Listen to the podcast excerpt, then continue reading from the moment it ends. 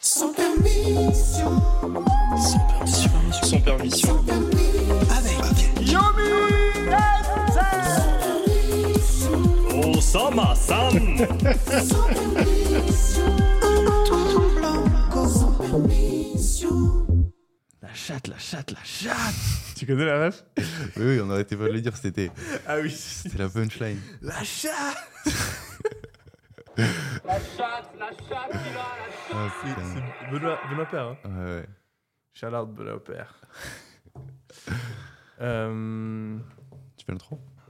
Moi j'aime bien quand il n'y a pas d'intro. Ok, on commence direct. Les amis, vous avez manqué un truc. Non, ils n'ont pas manqué en fait. Ils vont le voir. Vous allez le voir, Vous allez, vous allez, vous avez beaucoup de chance. on va, on va créer un truc pour la chaîne juste pour ce qui vient de se passer. Euh, donc on publie les podcasts, etc. Euh, J'ai fait une vidéo en anglais dans ma vie. Il y a un interview de moi en anglais sur YouTube qui a bien performé, qui a fait euh, je crois, de- 200 000 vues, un truc comme ça. J'avais fait il y a- il y a 2-3 ans. C'est toi qui mais- as interviewé? Ouais, je me suis fait interviewer. C'était quoi le contexte? Ouais, juste voilà ton histoire, tes conseils, etc. C'était un, un pote à moi de Londres, mon voisin en fait, qui a une chaîne YouTube et il voulait m'interviewer en anglais. J'étais là, pourquoi pas. Énorme, Et la vidéo a super bien fonctionné. incroyable. Et euh, ben, je, je vais publier très prochainement, au moment où vous voyez cette vidéo, ma deuxième vidéo en anglais sur YouTube. Parce que, euh, en gros, j'ai rencontré Gary Breca, qui est un, un expert en santé, euh, un human biologist. Faut que tu il le mettes là parce qu'il est vraiment chaud. Et euh, faut que je. De quoi? Faut que tu expliques euh, qu'est-ce qu'il fait. Ah, je vais- je vais tout expliquer. Pourquoi est-ce qu'il est légitime, etc. Mais même, même au-delà de, de sa légitimité, enfin, moi je regarde pas vraiment le, la formation, euh, les diplômes, etc. des gens. Euh, je, je regarde à quel point ce qu'ils disent est intéressant et, et intelligent et clair. Et les résultats. qu'il euh, qu'il obtient dans sa vie et pour les autres personnes. Ouais. Et euh, ce mec-là, c'est un fucking genius. Genre, je l'ai vu euh, quelques fois sur TikTok et sur YouTube. Euh, ça m'intéressait fortement parce qu'il parle de santé, etc., d'optimisation de, de la santé. C'est un espèce de, de, biohacker, comme on dit. Et c'est un domaine euh, qui m'intéresse fortement. Je prends énormément de suppléments, je suis suivi par plusieurs médecins, etc., parce que je me suis rendu compte de la puissance euh, de tout ce qui est... euh, euh, ce qui a un, attrait à la, santé, etc. Et euh, bah, du coup, ça m'intéressait, je regardais un petit peu. Mais jamais euh, approfondi le truc. Je vois un petit peu plus tard euh, que le mec, c'est le médecin personnel. Il n'est pas médecin. Concrètement, il n'a pas le diplôme de médecin, mais c'est un peu le rôle qu'il joue parce qu'il a euh, des connaissances en médecine qui sont dingues, parce qu'il est obsédé par ça. En gros, il suivait personnellement Dana White, qui est le directeur de l'UFC. euh, qui est un mec, euh, voilà, businessment parlant, c'est un ouf. Ce qu'il a fait pour le MMA, c'est incroyable. Et c'est un gars qui était toujours un petit peu obèse, il avait toujours des grosses cernes, il avait l'air un petit peu fatigué, etc. Et il y a un an environ, peut-être un peu moins, le mec, il arrive pour, euh, pour annoncer un fight, et je vois cette vidéo et je me dis, mais att- attends, c'est Dana White ça? Et je le reconnais pas à tel point qu'il a changé. Incroyable. Euh, du coup, je me dis, putain, qu'est-ce qui s'est passé? Le mec, il doit être sur un nouveau régime, je sais pas. Et en fait, c'est qu'il y a quelques semaines que je me rends compte que ce changement d'apparence et de, de forme physique est dû à ce gars-là, Gary Breca. Et en fait, sur les, dernières semaines, ce mec, je le vois partout. Genre, il traite toutes les plus grandes stars, les hommes politiques, euh, euh, les entrepreneurs. Et en fait, il a une société qu'il a, cofond- enfin, qu'il a fondée, qui s'est fait racheter euh, et que maintenant il co-gère avec Grant Cardone, qui s'appelle 10x Health, donc euh, 10 fois la santé, et qui marche extrêmement bien. Et c'est un peu une référence dans ce domaine-là. Après, c'est un domaine où voilà, il y a tout le monde qui se contredit, etc. Mais Il est extrêmement crédible, il a des résultats, les, Ah, les personnes lui. les plus influentes lui font confiance. Et du coup, je me suis dit, je vais l'interviewer. Mais j'étais pas du tout prêt à ce qui allait se passer. Le gars arrive, super sympa, ça, ça vient de se passer. hein.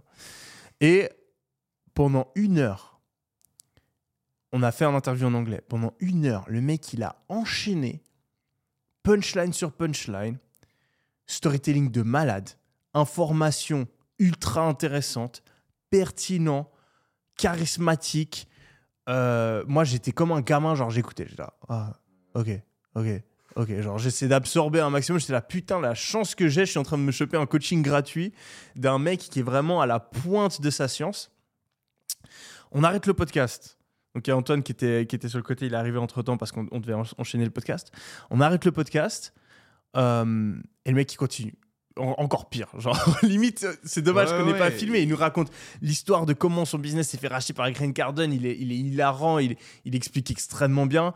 Euh, Il était au Bahreïn il y a il nous 24 montre des photos de, de- de- je sais pas si on peut citer ou quoi, mais d'un mec qui prend, euh, qui, qui est super puissant et qui, Ouais. qu'il a invité dans son labo et qui a genre tous les trucs derniers cris de biohacking et tout. Un nouveau monde s'est ouvert, euh, découvert un mec euh, ultra, ultra intéressant et du coup, je l'ai interviewé. Je savais pas trop ce que j'allais faire avec l'interview. Pour être honnête, j'ai vraiment fait l'interview pour lui parler plus qu'autre chose, vu que c'était en anglais. Mais du coup, on va créer une nouvelle catégorie pour ça. On va le publier sur la chaîne sans permission, en bonus sans permission, je sais pas comment on va appeler ça. Euh, c'est en anglais. On va faire traduire ça. Ça va coûter pas mal parce que c'est long, mais on s'en fout. Tu vas faire quoi Des voix Euh, par-dessus ou tu vas mettre des Hein, sous-titres je mets des sous-titres et je vais regarder peut-être qu'avec l'IA, on arrive à faire une traduction carrément, euh, une nouvelle piste audio. Et avec YouTube, il peut y avoir plusieurs pistes audio maintenant. Donc, si c'est pas trop cher, parce que c'est un peu galère à faire, la technologie n'est pas encore au point. Mais si c'est pas trop galère, euh, on vous donnera la, la possibilité de choisir la piste audio. Et donc, soit vous le regardez en anglais avec les sous-titres en français, soit vous le regardez carrément en français. Euh, ça prendra peut-être du temps à être publié vu qu'il y a ce, ce travail de traduction à faire. Mais, euh, mais quand vous voyez la miniature, quand vous voyez que la vidéo sort, je vous invite fortement à aller regarder et à aller suivre ce mec euh, parce qu'il est, il est impressionnant. Il y a peu de gens que j'ai rencontrés dans ma vie qui, qui m'ont impressionné autant. Ouais, moi je, lui ai parlé 5 minutes, 10 minutes en face-to-face à la fin, et j'étais estomaqué. Ça Ouais. se voyait qu'il maîtrisait vraiment Ouais. son sujet. Je pense qu'il a, il nous a dit qu'il avait quoi, 52, 53 ans. Donc c'est un mec qui est vraiment à la pointe de, de son truc et qui sait exactement les conseils qu'il donne. Et euh, en fait, il y a plein de symptômes qu'on pense avoir et qui qu'on pourrait croire que c'est dû par exemple aux réseaux sociaux, l'anxiété, la dépression.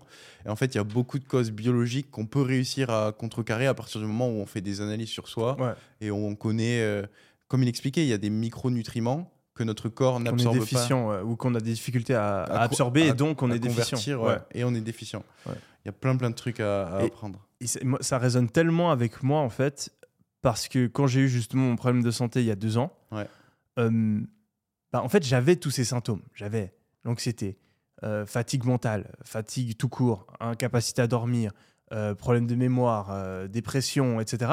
Et j'avais tous ces trucs là et je regardais en ligne, je suis allé voir des médecins et on me disait Ouais, pour, surtout pour les trucs, euh, là où c'est le plus rageant, c'est pour les trucs mentaux. Genre, ah, t'es anxieux, ah, ça doit être le stress de ton business, là, là, ah, t'es déprimé, ah, tu dois pas prioriser les bonnes choses dans ta vie. J'étais là, ferme ta gueule.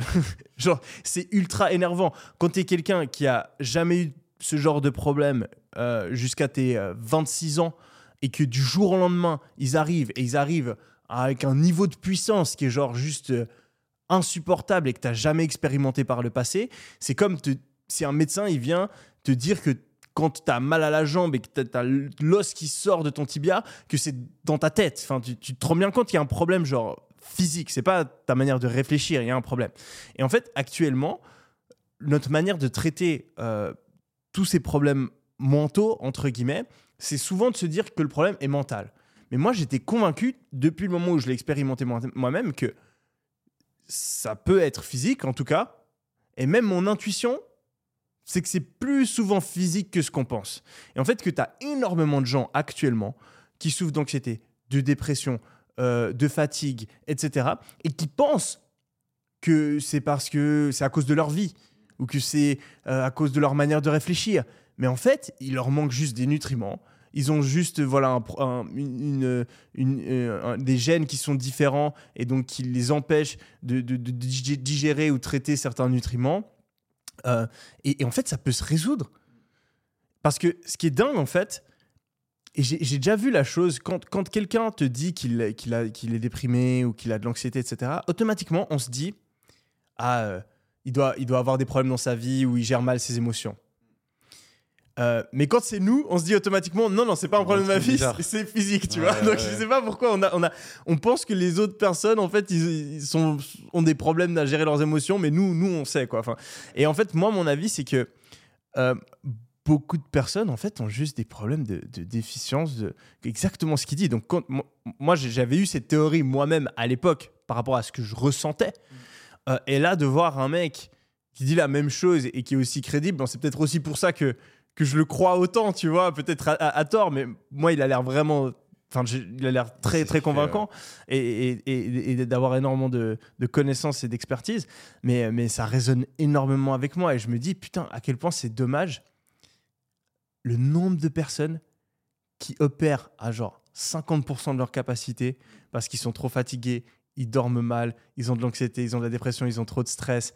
Euh, alors que ça se trouve, il faut juste prendre un putain de complément alimentaire ou qu'il y a un petit truc à changer qui cloche dans leur, euh, dans leur, euh, dans leur corps. C'est c'est dingue. Ouais. Donc toi, tu as envie de faire euh, du coaching, de te faire suivre par lui, là? Ouais, là, j'essaie de le convaincre là, pour avoir son. son parce qu'il a plusieurs trucs de coaching et, et, et- et de traitement, la majorité aux États-Unis. Et là, euh, moi, en fait, j'ai pris l'interview, franchement, pour être honnête, pour pouvoir le convaincre de, De me prendre, prendre. comme client perso. C'était un appel de vente. Ouais, c'était un peu ça. Parce que de base, j'ai essayé et, et sa secrétaire, ou je sais plus, euh, les personnes par qui je passais, euh, tous me disaient euh, c'est qu'aux US. Hmm. Et euh, ben, en fait, ben, c'est un de tes amis. Ouais. Fabien, Fa- merci Fabien. shout franchement, out, Fabien, t'as assuré. la mise en relation. Il a assuré. Et ben, ce, ce, ce- ce mec-là a essayé de gérer pour que je puisse l'avoir, qui, qui me prenne comme client. Euh, mais il pouvait pas trop, vu que j'étais pas aux US. Mais par contre, il était chaud à faire le podcast. Et donc, Ouais. je me suis dit, allez, on fait le podcast et après, je vais, je vais le convaincre pendant le podcast. et euh, c'était une très bonne décision de, de faire le podcast, putain, parce que même, même là, les, les deux heures qu'on a passées avec lui, enfin, moi, deux heures, toi, une, euh, putain, j'ai vraiment appris des choses. Ouais, il était hyper question. Et, et ça, bah, ça rebondit sur un truc que je suis en train de réaliser. Un des trucs que j'ai vraiment appris cette année, c'est de se faire coacher. Euh, là, je suis vraiment avide de ça. Genre, tous mes problèmes, mon réflexe, c'est est-ce que je peux trouver un coach pour le régler? Je prends tous les trucs de ma vie. En fait, j'ai eu plusieurs euh, réalisations. Au début, tu essaies de tout faire par toi-même.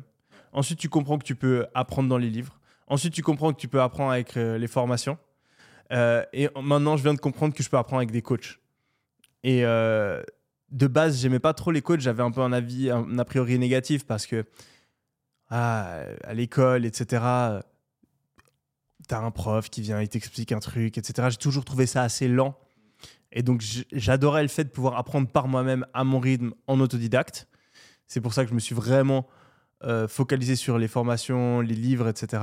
Et je voyais aussi en parallèle, moi j'ai euh, depuis plusieurs années une formation sur l'e-commerce, je voyais aussi pas mal de coachs e-commerce qui faisaient du coaching. Et bah, en fait, les, les, les, les coachings qu'ils faisaient, ils répétaient juste ce qu'il y avait dans ma formation en moins clair. Et ils se faisaient payer genre 1000 balles de l'heure alors que ma formation elle coûte 1000 balles et tu elle, elle t'apprends genre 100 fois plus qu'avec une heure de coaching. Donc, je trouvais ça assez limité comme manière d'apprendre. Mais si tu as les moyens, parce que ça coûte cher, si tu as les moyens de prendre les meilleurs et de prendre du coaching en one-one, euh, tu apprends déjà tellement plus vite. Tu arrives à avoir des infos qui sont pas dans les livres, qui sont pas dans les formations et qui sont adaptées à toi. Et finalement, le gros avantage du coaching, c'est que le coach, il voit exactement là où tu foires et ce que, ce que tu sais pas encore. Et il, voit à travers tes croyances limitantes. Alors que c'est beaucoup plus dur à faire par soi-même. Imaginons, euh, ton gros problème dans ton business aujourd'hui, c'est que tu sais pas comment déléguer. Tu vas acheter une formation sur le business. Déjà, dans la formation, euh, déléguer, c'est seulement euh, un chapitre parmi les 10. Donc, tu vas pas forcément euh, le regarder en premier, etc. Donc, tu vas devoir regarder tout le reste pour arriver sur le truc vraiment qui va changer ton business. Et tu arrives dessus, ça se trouve, tu pas vraiment attentif parce que bah, tu es en train de regarder toute la formation. Tu prends des notes, tu écoutes, mais peut-être que tu remets pas en question ce que tu es en train de faire. Et puis, on a ce gros problème de biais de confirmation qui rend extrêmement difficile le fait de voir ses propres, ses propres euh, blind spots, ces angles morts, comme dirait euh, Cédric Doumbé. Et donc, imaginons que tu délègues mal. Tu regardes la formation, on te dit c'est super important de bien déléguer, il faut déléguer comme ça. Et toi, tu vas 9 fois sur 10 te dire euh, Ah ouais, je sais pas. euh, pas forcément, ou euh, ouais, ça je fais déjà, ou ouais, moi j'ai déjà essayé de déléguer, ça n'a pas fonctionné, de toute façon, déléguer ça sert à rien et tu sautes le chapitre. Hmm. Alors que le coach, il va être là, tu vas, il va te poser des questions. Ah ouais, tu délègues et tout? Tu vas faire ouais, non, mais c'est pas trop important. Il va faire quoi? Et là, il va pouvoir te rentrer dedans et te, con- et, et te convaincre. Et vu que tu as une personne en face, tu même si t'es pas convaincu, eh bon, allez, j'essaye. Hmm. Tu vas aller essayer il va, le- le- la, la fois d'après où tu, tu parles au coach, t- t'as délégué? Euh, Ouais, j'ai j'ai essayé. Ouais, non, t'as pas vraiment fait. Cette fois, tu le fais, sinon, l'appel d'après, euh, je viens même pas. Il te force, tu vas le faire, peut-être que ça foire. Il va faire Ah, ça a foiré. Pourquoi? Régler le problème, et ensuite, bam, là, t'as le résultat. Alors qu'avec la formation, tu l'aurais peut-être pas eu. Ouais. Mais, mais, mais ça coûte beaucoup plus cher. Ouais. Donc, tu as comme un audit en fait où euh, tu, le mec te fait des, personnes, des conseils personnalisés par rapport à là où tu en es, là où tu vas aller. Et derrière, tu as la accountability avec euh, est-ce que tu le fais euh, véritablement, est-ce que tu le Mm. mets en place? Et du coup, ça te permet de progresser beaucoup plus rapidement parce que tu as plus de pression externe. C'est ça? Plus de pression externe. Euh, plus rapide parce que le coach te donne directement les trucs qui vont t'aider le plus. T'as pas besoin de regarder tout le contenu, tout le savoir de la personne. Imaginons, tu vois, le, le Gary là, par exemple. Imaginons, il avait une formation. Là, on parle de santé, donc c'est encore plus clair. Moi, j'ai j'ai un problème peut-être spécifique de santé, mais lui, il connaît des milliers de, de problèmes de santé différents. Donc, tu vas pas regarder une formation et regarder tous les problèmes de santé. Ouais. non, là, tu vois, il te pose quelques questions et direct, il te donne, bam, les meilleurs conseils pour toi. Et il y a, il y a cet aspect confrontation, quoi. Vraiment, genre, il te dit un truc, t'es pas d'accord, tu vas dire pourquoi t'es pas d'accord, et là, le mec, il peut te contrer et te faire changer d'avis. C'est comme, il y a beaucoup de gens, euh, l'exemple typique, c'est les douches froides. Euh, Il y a plein de vidéos de moi qui dit euh, prenez des douches froides, etc.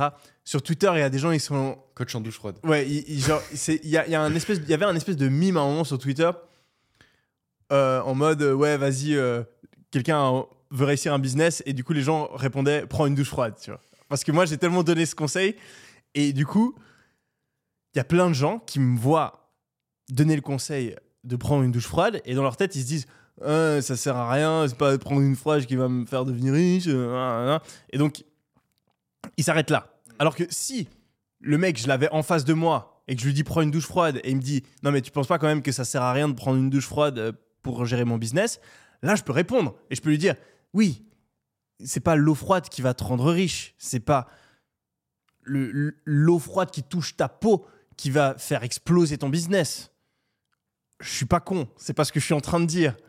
Mais c'est le fait de mettre en place des habitudes positives, le fait d'aller contre euh, euh, de sortir de ta zone de confort, de faire des choses que tu n'as pas envie, euh, le fait aussi d'augmenter la dopamine qu'il y a dans euh, ton, ton corps, ton esprit, ton cerveau euh, en début de journée, qui va te rendre, rendre plus facile le fait de passer à l'action et de faire des choses difficiles, toutes ces choses-là, sur une longue période de temps, ça augmente de manière quand même très conséquente euh, le fait que tu atteignes tes objectifs. Et d'ailleurs, c'est drôle, une douche froide, on peut, on peut dire tout ce qu'on veut. Genre, je te donne, donne vraiment le challenge, et toutes les personnes qui regardent cette vidéo, je vous donne le challenge de se réveiller le matin. Ok, imaginons, tu veux te réveiller à 8 heures. Tu te réveilles à 8 heures, tu vas prendre une douche froide, et après, tu essayes de rien foutre de ta journée. Et tu vas voir à quel point c'est plus difficile de rien foutre de sa journée après avoir pris une douche froide le matin que si tu l'as pas fait. Tu te réveilles, tu restes sur ton phone, tu à TikTok, tu fais à moitié les choses, tu es un peu... On l'a tous fait. C'est la journée, je pense, de la plupart des gens aujourd'hui. Après une douche froide, automatiquement, il y a un truc qui se passe dans ta tête. T'as pas envie d'aller te recoucher dans ton lit et de te foutre sur TikTok. Tout d'un coup, tu dis ah, ah tiens, et si je rangeais ma chambre? Tout d'un coup, tu vas dire ah tiens, ah oui, c'est vrai, putain, j'ai envie de faire ce truc et tu vas te poser, tu vas commencer à lire un livre. Et ça, en fait, c'est dû au fait que tu as changé la chimie de ton cerveau, tu as ajouté de la dopamine et que donc ton cerveau, automatiquement, il a envie de faire des trucs constructifs. Et c'est à ça que ça sert la douche froide. C'est pas c'est pas un truc euh, religieux, c'est pas et- et- et- et en fait le fait de pouvoir parler, interagir avec les gens, là j'ai créé la, la réponse du mec, tu vois, pour pouvoir le convaincre. Le fait d'avoir ce débat, c'est un truc que t'as pas trop euh, sur les contenus, livres, euh, formations en ligne, et- Ouais. et, et avec le coaching tu l'as. C'est un truc qui manque. Ouais. C'est quoi les domaines sur lesquels tu te fais coacher du coup? Sur quoi est-ce que tu as envie de progresser en ce moment? Alors là, actuellement j'ai un coach de boxe. Ouais, ça j'ai rencontré. Donc ça c'est Poutine. Mec, c'est amusé, il a C'est vraiment abusé, une hein. tête.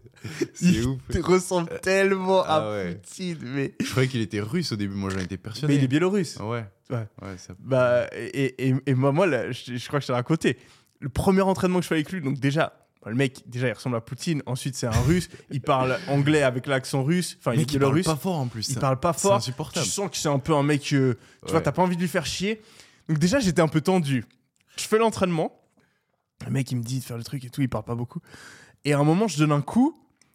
Et euh, mon coup, euh, il, il lui touche le nez, tu vois, Oh, genre putain. très doucement. hein. Et je te promets que dans ma tête, j'ai eu envie de dire Pardon, monsieur le président.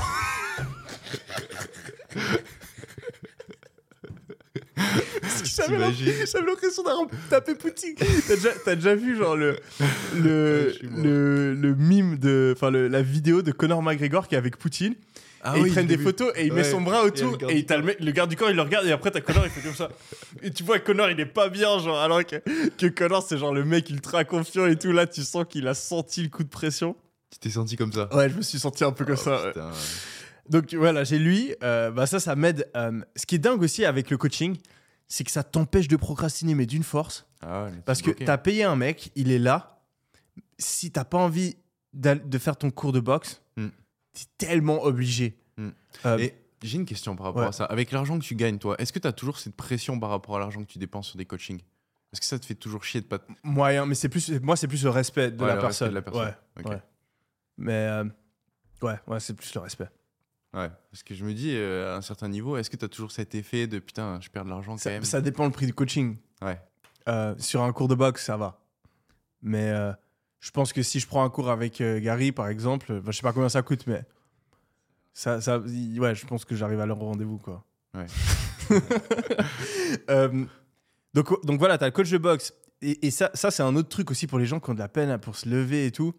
Bon, après, le, le gros problème avec le coaching, c'est que c'est cher, donc ça s'adresse pas peut-être à, à la plupart des gens. Mais même, tu peux, tu peux faire des cours euh, à plusieurs. Tu te mets à 7h du mat ou à 8h du mat un cours euh, de cardio, de crossfit, de, Ça marche trop bien le Voilà. crossfit pour ça. ou un entraînement avec ton coach euh, de sport. Et voilà. Tu as fait un truc et tu peux être sûr que tu vas te réveiller tous les jours pour aller à, à, à ton, à ton truc de crossfit. Ouais. Encore plus si c'est un seul coach. Parce que ta séance de crossfit, au pire, pire t'es pas là, tu vois. Les gens, c'est pas trop grave. Faut que ce Si- soit le même groupe. Ouais. Si c'est un groupe qui change, c'est pas très grave si t'es Ouais. pas là. Si c'est le même groupe, c'est putain, il est où Et là, tu vois, t'as ce truc de accountability. Ça marche tellement fort. Ouais. Donc ouais, j'ai le coach euh, de boxe. J'ai un coach en performance. Et ça, ça, ça con- ça correspond à quoi en fait? Euh, c'est un mec en fait qui a aidé des sportifs, euh, des champions d'échecs, etc., ou des entrepreneurs à. et en plus, je sais qu'il regarde le podcast. Shout out. Je sais pas à quel point tu as envie que je te cite travaille ensemble. tu me dis la prochaine fois, je te ferai de la pub. Euh, et, euh, et en fait, euh, bah, il, va, il va venir regarder ta vie et il va juste t'aider à performer. Donc, si tu es un sportif, comment tu performes dans les compétitions, mais ça s'applique aussi très bien aux entrepreneurs. Donc, comment est-ce que tu fais pour avoir la, la productivité, prendre. On, parle souvent de prise de décision. Comment avoir la meilleure prise de décision, comment découvrir tes blind spots, comment. Ouais, euh, atteindre tes objectifs en fait. C'est un coach Hmm. en. Comment atteindre tes objectifs, je dirais. Et tu fais des- quoi avec lui? T'as as des appels toutes les semaines? Comment Ouais, ça se déroule J'ai un appel de deux heures euh, par semaine. Ça aussi, franchement, euh, j'avais jamais fait. euh, J'en ai fait que deux séances, mais je- c'est grave stylé parce que ça te permet de- d'analyser comment tu prends tes décisions, comment tu réfléchis et de remettre en question pas mal de choses. Parce qu'en fait, il y a un truc qui se passe quand tu réfléchis. Les pensées, elles suivent des chemins de pensée. Donc, imaginons tu vas tu vas partir euh, de la pensée euh, comment est-ce que je peux faire pour améliorer mon business? Et à ça, ton cerveau il va penser ah oui alors il y a plusieurs trucs que je peux faire je peux améliorer mon marketing ouais Ah, je peux aussi améliorer mon produit ouais je pense que améliorer mon produit c'est le plus important ouais comment est-ce que j'améliore mon produit? Ouais il faut que je fasse ça il faut que par exemple euh, imaginons tu fais des formations il faut que euh, faut que je retourne le module 1 de ma formation. Tu as eu ce chemin de pensée. Le lendemain ou même euh, deux heures plus tard tu vas te reposer la même question tu vois. ah euh, ouais putain faut que j'améliore mon business ouais ouais oui oui ouais le produit la formation ouais faut que j'améliore ma formation et en fait cette pensée là tu l'as des milliers de fois. Je sais pas si tu as des trucs Ouais. comme ça, je pense que c'est Ouais, le cas ouais, pour tout le monde. Tu te poses la même question et tu arrives à la même conclusion des centaines de fois dans ton cerveau. Mm. Et en fait, tu as l'impression que tu réfléchis, mais tu réfléchis pas, tu n'avances pas. Un coach, il va te prendre une décision. Donc, par exemple, là, ce truc-là de euh, il faut que je refasse un module pour ma formation, ou il faut que je quitte mon travail, il faut que je lance mon business. hein. Et il va dire pourquoi est-ce que tu arrives là? Et on va reprendre toutes les étapes de ton raisonnement et il va challenger chacune des étapes. Et en fait, ça, tu le fais jamais automatiquement quand tu es tout seul. Lui, il va challenger et ça va te permettre de voir ah putain, en fait, je suis arrivé à la conclusion qu'il fallait que je refasse le, mo- le- le module, mais en fait, c'est parce que moi, j'adore travailler sur ma formation et euh, je redoute le fait euh, d'appeler euh, mes clients, par exemple. Euh, et en fait, tu te rends compte que c'est parce que émotionnellement, tu es attiré vers un truc et repoussé vers un autre que tu arrives à cette conclusion, pas parce que c'est vraiment la meilleure chose à faire pour ton business maintenant. Et là, grâce à l'aide du coach, tu te rends compte que c'est faux, tu changes la- ce que tu es en train de faire et tu avances beaucoup plus vite vers tes objectifs. Et dans ce process, comment il s'y prend? Il te, il te pose des questions ou il t'aiguille en te donnant des, des affirmations? Bah, en fait, il va te poser des questions et après, il va analyser s'il y a des biais dans ta prise de décision Et te les faire remarquer, en fait. Et il te guide. C'est pas- il- il pas va pas te faire. dire quoi faire. Non, Ok. non, non, non. Euh, C'est pas un conseiller.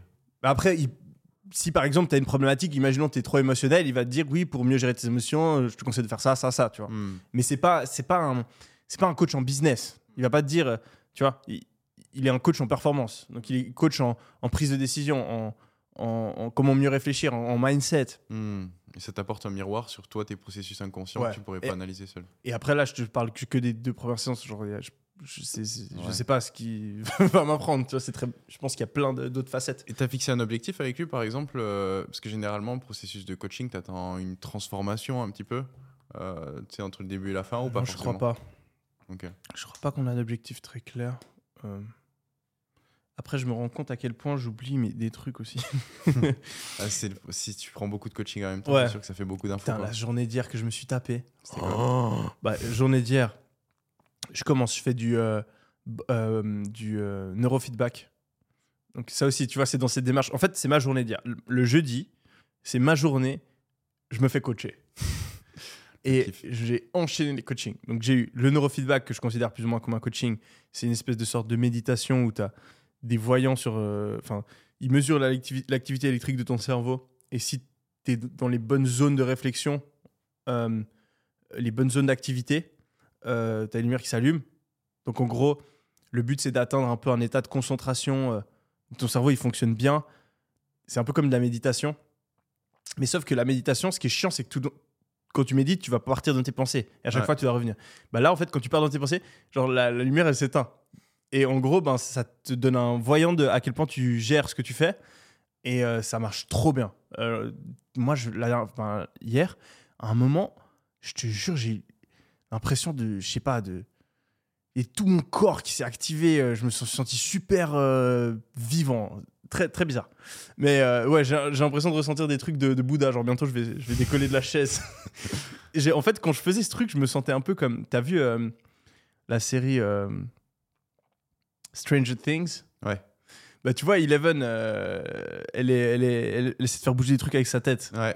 Ben, en gros, c'est un peu la même chose. T'as des électrodes sur la tête et t'essaies de, de faire allumer la lumière sur le. Et t'as l'impression de, quand ça marche, de vraiment avoir un pouvoir dans ton cerveau et, et tu te sens un peu. euh, tu te sens bien, quoi. C'est, super stylé. C'est c'est comme de la pleine conscience ou? Pas vraiment, en fait, c'est. Je sais pas comment dire. En fait, t'arrives à le contrôler ouais, mais c'est dur. Et tu sais pas exactement qu'est-ce qu'il faut faire. Mais ton cerveau, il voit le feedback. Et au bout d'un moment, il commence à capter. Et euh, bah, en fait, tu as, différents jeux. Et ben, le jeu, par exemple, que je faisais, c'est t'avais un mec et il, il était assis comme ça en position de, de yoga et il, il montait. Et quand, quand- tu réussis, si ça le faisait monter, quand tu foires, ça descend. Et le but, c'est de le faire monter tout en haut de l'écran. Et donc, tu vois, tu fais monter, tu fais monter, et après, tu galères, il redescend. Je- je- je- je- euh, euh. Et en fait, c'est impressionnant parce que tu te mets dans un état où ces séances, elles durent 50 minutes et je te jure, j'ai l'impression qu'elles durent 10 minutes. Ah ouais? Genre, t'es dans un état un peu de transe, il y a tout qui passe super vite, tu te sens grave bien. Et après, tout le reste de la journée, tu te sens beaucoup mieux. Et la finalité, c'est du bien-être? Ouais, en fait, c'est, ben, c'est, ça a été étudié, c'est un meilleur, euh, ou c'est un effet équivalent Mhm. aux médicaments pour traiter euh, les troubles de l'attention l'anxiété et la dépression. Putain, Et en fait, bah, genre, en allant là-bas, ce qu'ils font avant que tu fasses, euh, et, et ça aide aussi pour la mémoire, la concentration, c'est bien pour, pour plein de trucs, quoi. Et euh, avant de faire ce test, enfin, avant, avant de commencer l'entraînement, ils font un test. Donc, tu, tu restes pendant euh, 40 minutes avec plein d'électrodes sur la tête. Et donc, ils m'ont dia- ils, ils m'ont diagnostiqué, enfin, c'est pas vraiment un vrai diagnostic, mais en gros, tu vois sur les, ces différents trucs, genre anxiété, euh, dépression, euh, insomnie, euh, trouble de l'attention, je sais pas, tu, tu vois un peu dans quel pourcentage t'as. Et en fait, j'ai découvert que j'avais un léger trouble de l'attention. Hmm. Ce, qui, ce qui en fait fait du sens. J'ai jamais compris, j'ai jamais fait de test ou quoi, mais c'est vrai que par exemple à l'école, genre j'ai jamais réussi à écouter un prof du début à la fin. Et euh, pas mal d'enfants qui ont ce problème-là, au final ils se font diagnostiquer euh, avec un trouble d'attention. Euh, et donc en fait j'ai remarqué ça. Il a aussi dit que j'avais pas mal d'anx- d'anxiété, un petit peu d'insomnie, ce qui est vrai, et trouble de mémoire. Léger, tout léger. Mais c'est vrai que depuis que j'ai eu mes problèmes de santé l'année, il y a, un an et demi, je ressens un petit peu voilà, ces, ces- problèmes-là. Et c'est dans ce but-là que j'avais envie de, faire ça pour essayer de revenir à mon niveau mental de base, même si je suis déjà très bien là. Et euh, ben, ça marche, ça marche très bien. Mais je pense que même pour quelqu'un qui n'a pas euh, spécialement d'anxiété ou d'insomnie ou quoi, pour moi, c'est comme la méditation sous stéroïde en fait. Hmm. C'est grave, et tu- c'est c'est trop stylé. Vraiment, je recommande. Et tu fais ça euh, deux fois Trois par fois semaine par semaine. Trois fois par semaine. Ça, met une heure, c'est ça? Ouais.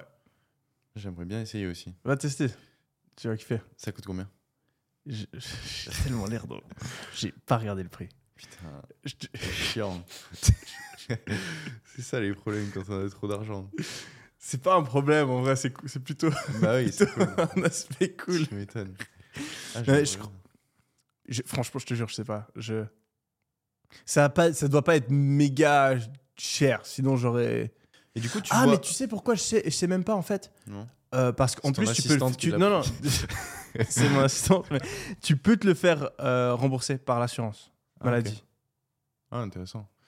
Euh, Ouais. Moi, j'ai réussi à le faire rembourser moi. Et du coup, ça, tu te vois le faire euh, sur quelle échelle Ah euh, non, normalement tu fais, ça dépend de à quel point tu as des problèmes, quoi. Enfin, à quel point tu essaies d'optimiser. Mais ils conseillent, euh, ça peut aller de, de 5 à, à 30 séances. Hmm. C'est comme un entraînement pour les, neuro- les bons neurotransmetteurs de ton cerveau. en ouais, fait. ouais. Ça montre à ton cerveau comment bien.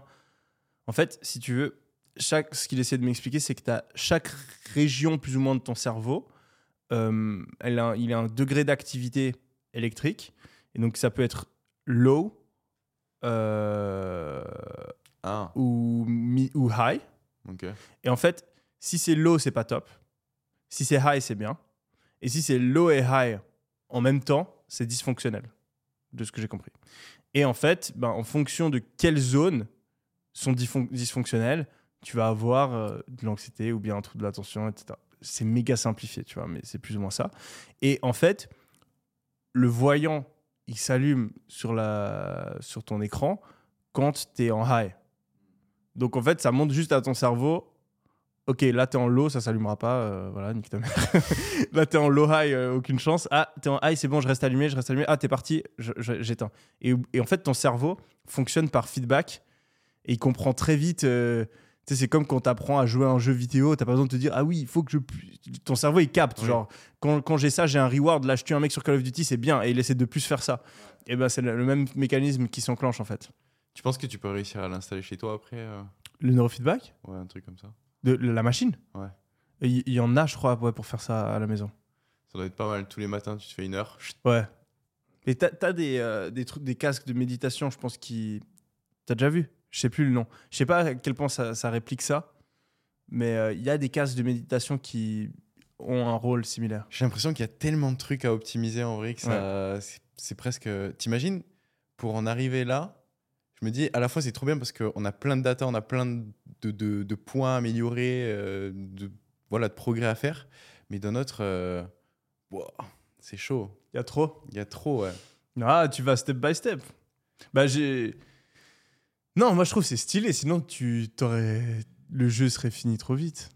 Et t'imagines l'environnement dans lequel on est pour pouvoir arriver à ce niveau-là de, de réflexion et de détail sur l'optimisation de nos performances? franchement, C'est vraiment pas du détail. Moi, je réfléchis toujours euh, en mode euh, histoire longue. Et je me dis, euh, ça doit faire quoi? 5 ans, 10 ans qu'on a ce niveau de détail sur notre santé? Ouais.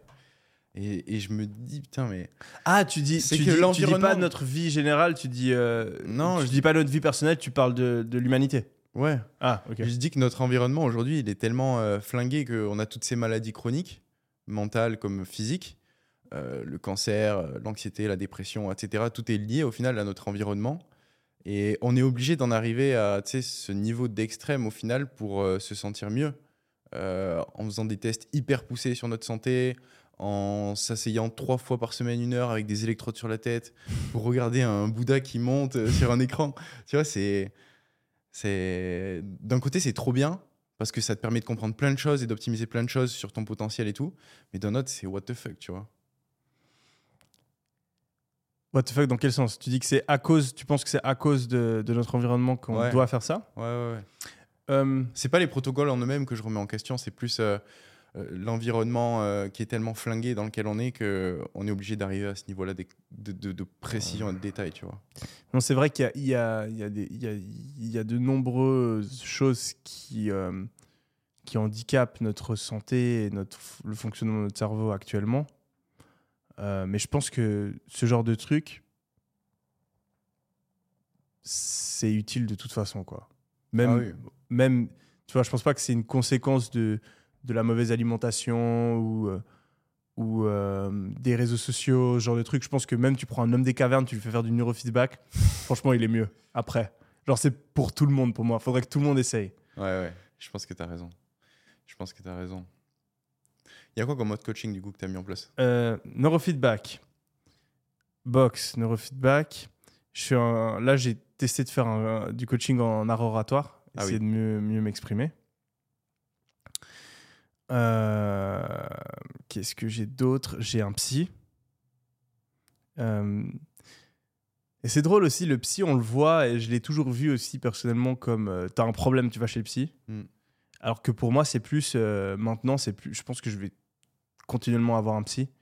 Pas parce que je, je suis, j'ai des problèmes mentaux, mais parce que je pense que, en fait, tu as, le concept de santé mentale et ta santé physique. Et en fait, tu- vas pas à la salle et tu prends pas un coach pour aller à la salle quand tu es blessé. Tu vois? Ah oui. tu prends juste de toute façon parce que tu penses que c'est mieux d'avoir euh, une bonne santé. Euh, et je pense que un psy, c'est la même chose. Peut-être pas euh, toutes les semaines ou tous les jours ou quoi, mais une fois par mois, une fois toutes les deux semaines, euh, je pense que ça aide à de parler, d'exprimer, de réfléchir à, à tes émotions, etc. Euh, je pense que si tu es sérieux par rapport à essayer d'avoir la meilleure vie possible, la meilleure performance possible, euh, c'est un grand atout et c'est encore très stigmatisé aujourd'hui. Carrément. Je suis sûr que les plus grands performeurs, même Poutine, tu vois, Ouais. je suis sûr qu'il a un psy. Parce Ouais. que euh, quand tu as ce niveau de pression, tu as forcément besoin de parler et d'extérioriser à quelqu'un. Et si tu veux continuer à performer au niveau, tu es obligé d'entretenir ça comme une capacité indépendante. Que, Mm. Tu vois, les- tous les sportifs de haut niveau, je suis sûr qu'ils ont des psys. Ouais. Euh, les pilotes de chasse, ils ont des, des préparateurs mentaux, des psys. Enfin, tous les corps d'élite dans lesquels tu es soumis à la pression, tu es obligé d'externaliser et de voir ça comme un support à ta performance et pas comme je suis malade. euh, Mm. Tu vois, Poutine, dans sa tête, il est pas malade. Enfin, ouf. dans sa tête, dans sa tête. dans la note, c'est autre chose. Mais, ah, pour lui-même, tu dis Ouais, ouais. Ouais, ok, ok. Mais c'est un soutien à la performance. Moi, je le vois comme ça aussi. Ouais. Après, j'en ai pas, mais c'est vrai que il faudrait peut-être que je m'y je m'y penche. Franchement, en fait, ce que j'ai réalisé avec cette histoire de coaching, c'est encore une fois, c'est vraiment l'erreur que je pense que je vais ré- répéter le, le plus dans ma vie. faut vraiment pas être fermé aux choses, faut être ouvert d'esprit et faut tester. Hmm. même les choses que tu, dont tu ne penses pas avoir besoin, et surtout si tu as les moyens par rapport au prix de la chose, euh, teste-le. Et là, on parle de choses qui coûtent relativement cher, mais il y a plein de trucs qui coûtent rien du tout, où on fait la même erreur. Par exemple, les habitudes. Toutes les habitudes, toutes les routines, etc. Je recommande à tout le monde de au moins tester une fois tout. Hmm. Ah, le truc de douche froide, peut-être que tu penses que ça sert à rien, tu vraiment pas envie de le faire. Teste-le au moins pendant une semaine. Le truc de méditation, euh, tu te poses les premières fois, tu as l'impression qu'il se passe rien. Teste-le quand même. Bon, Même franchement, pendant un mois, la méditation, ça prend plus de temps, mais au moins pendant une semaine. Euh, manger sain, etc., tu te dis que tu n'as pas de problème de santé. Teste de manger bien pour voir. Et as ça sur toutes les routines, tu as ça sur euh, le fait de d'oser peut-être tester de lancer un nouveau business, euh, tester, euh, je sais pas, de d'approcher une, importue, une, une- une inconnue dans la rue. Tester, voilà, juste être un testeur. Et, et je pense qu'on a, on a trop tendance à, au lieu de tester, essayer de réfléchir si une chose elle est bien ou pas. Pour avoir raison et pour satisfaire notre ego. Exact. Et, et de même pas le tenter. Alors qu'au pire, teste, au pire, au pire, tu perds un peu de temps. Genre, c'est vraiment pas grave, quoi. Ouais. On est plus attaché à ce qu'on pense et aux croyances qu'on a qui nous maintiennent dans l'identité qu'on a actuelle plutôt qu'à tester de nouvelles choses et à foirer. Au pire, ça on, marche a, on a pas. rien à perdre. Ouais. Oh, un peu d'argent si tu fais des coachings, mais bon, Ouais. tant que ça. Ouais, mais en fait, de nouveau, faut vraiment se dire, c'est un peu comme les startups. Le coaching, imaginons ça te coûte euh, 300 balles de l'heure pour un coaching. Coût 300 balles. Probabilité que le coaching ne m'apporte pas grand chose ou soit pas euh, et pas une valeur de 300 balles. Disons 3 probabilités sur 4. Je pense pas que c'est le cas si tu choisis bien tes coachs, mais imaginons que ce soit le cas. Trois quarts de chance de perdre ces 300 balles. Mais quand tu gagnes, tu gagnes tellement plus que 300 balles. Tu gagnes 3000 balles ou même 10 000 balles. Et donc, il faut tester, tester, tester, tester. Parce que tu as un, ratio récompense-risque qui est ultra déséquilibré. Et c'est là où je pense que beaucoup de personnes font, font une erreur. C'est comme se dire, euh, euh, tu vois, tu vas jouer, euh, jouer à la machine à sous au casino, c'est une connerie. Oui, c'est une connerie, mais imaginons maintenant que la machine à sous, elle te coûte euh, que dalle. Au lieu de, de jouer, euh, de payer 10 balles pour tirer le, le manche, euh, tu payes seulement 1 centime. Ah ouais, à ce moment-là, faut fucking tirer sur la machine à sous comme un, comme un bâtard, quoi. Et la somme Et- que tu peux gagner, c'est la même. Et la somme que tu peux gagner, c'est la même. Et en fait, euh, sur pas mal de choses, c'est le cas. Mais on traite toutes les choses comme la même machine à sous. Donc il faut regarder les choses dans notre vie où la récompense est démesurée. Et ces choses-là, faut pas hésiter à essayer de les faire souvent à, euh, et à investir de l'argent, même si on n'est pas sûr qu'on ait un retour sur investissement à chaque fois. Parce que sur le long terme, c'est rentable. Hmm, 100%. Là, ma prochaine mission, tu sais ce que c'est? C'est de coacher Oussama Amar. À partir, sur le. À le la salle? Ouais. Énorme. À partir de la semaine pro, là, on va commencer. euh, Là, il est, à... Paris d'ailleurs, c'est pour ça que vous le voyez pas aujourd'hui. Il est au concert de Sofiane.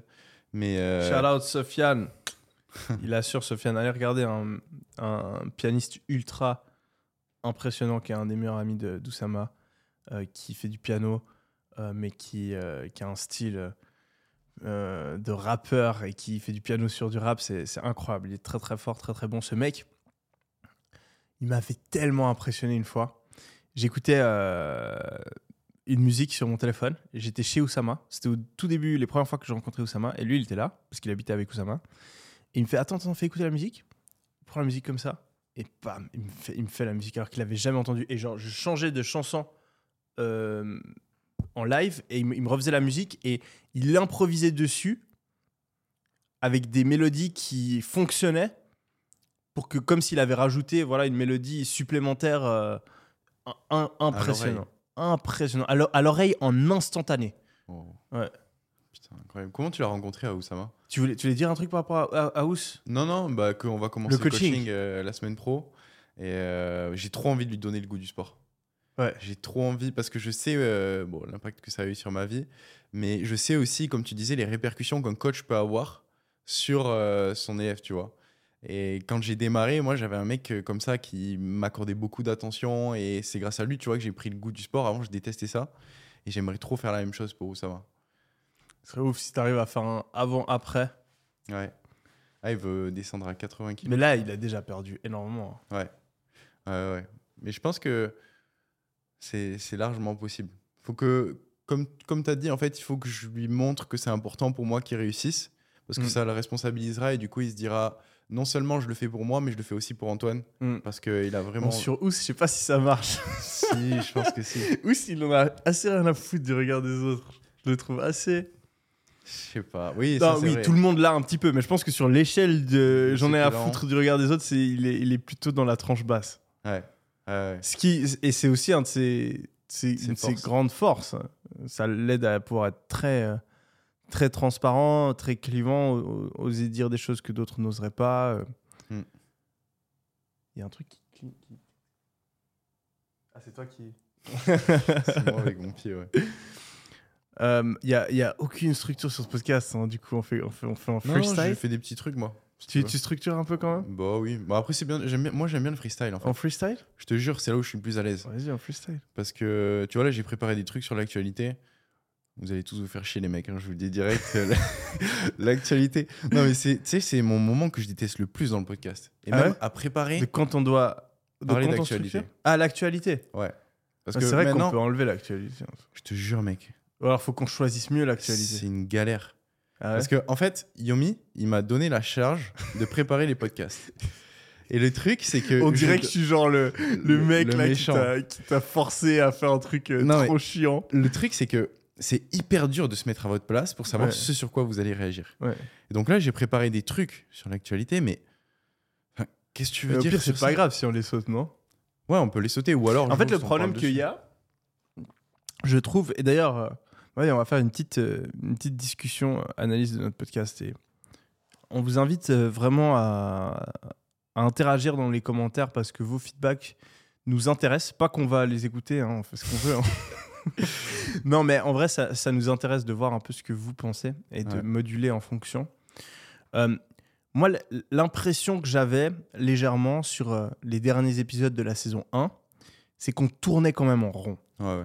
Parce que on parle, mine de rien, deux heures et demie par semaine. On avait fait euh, je- une trentaine d'épisodes. Euh, certes, il y a toujours de nouveaux sujets à aborder, de nouvelles réflexions, des choses qui se passent dans notre vie, etc.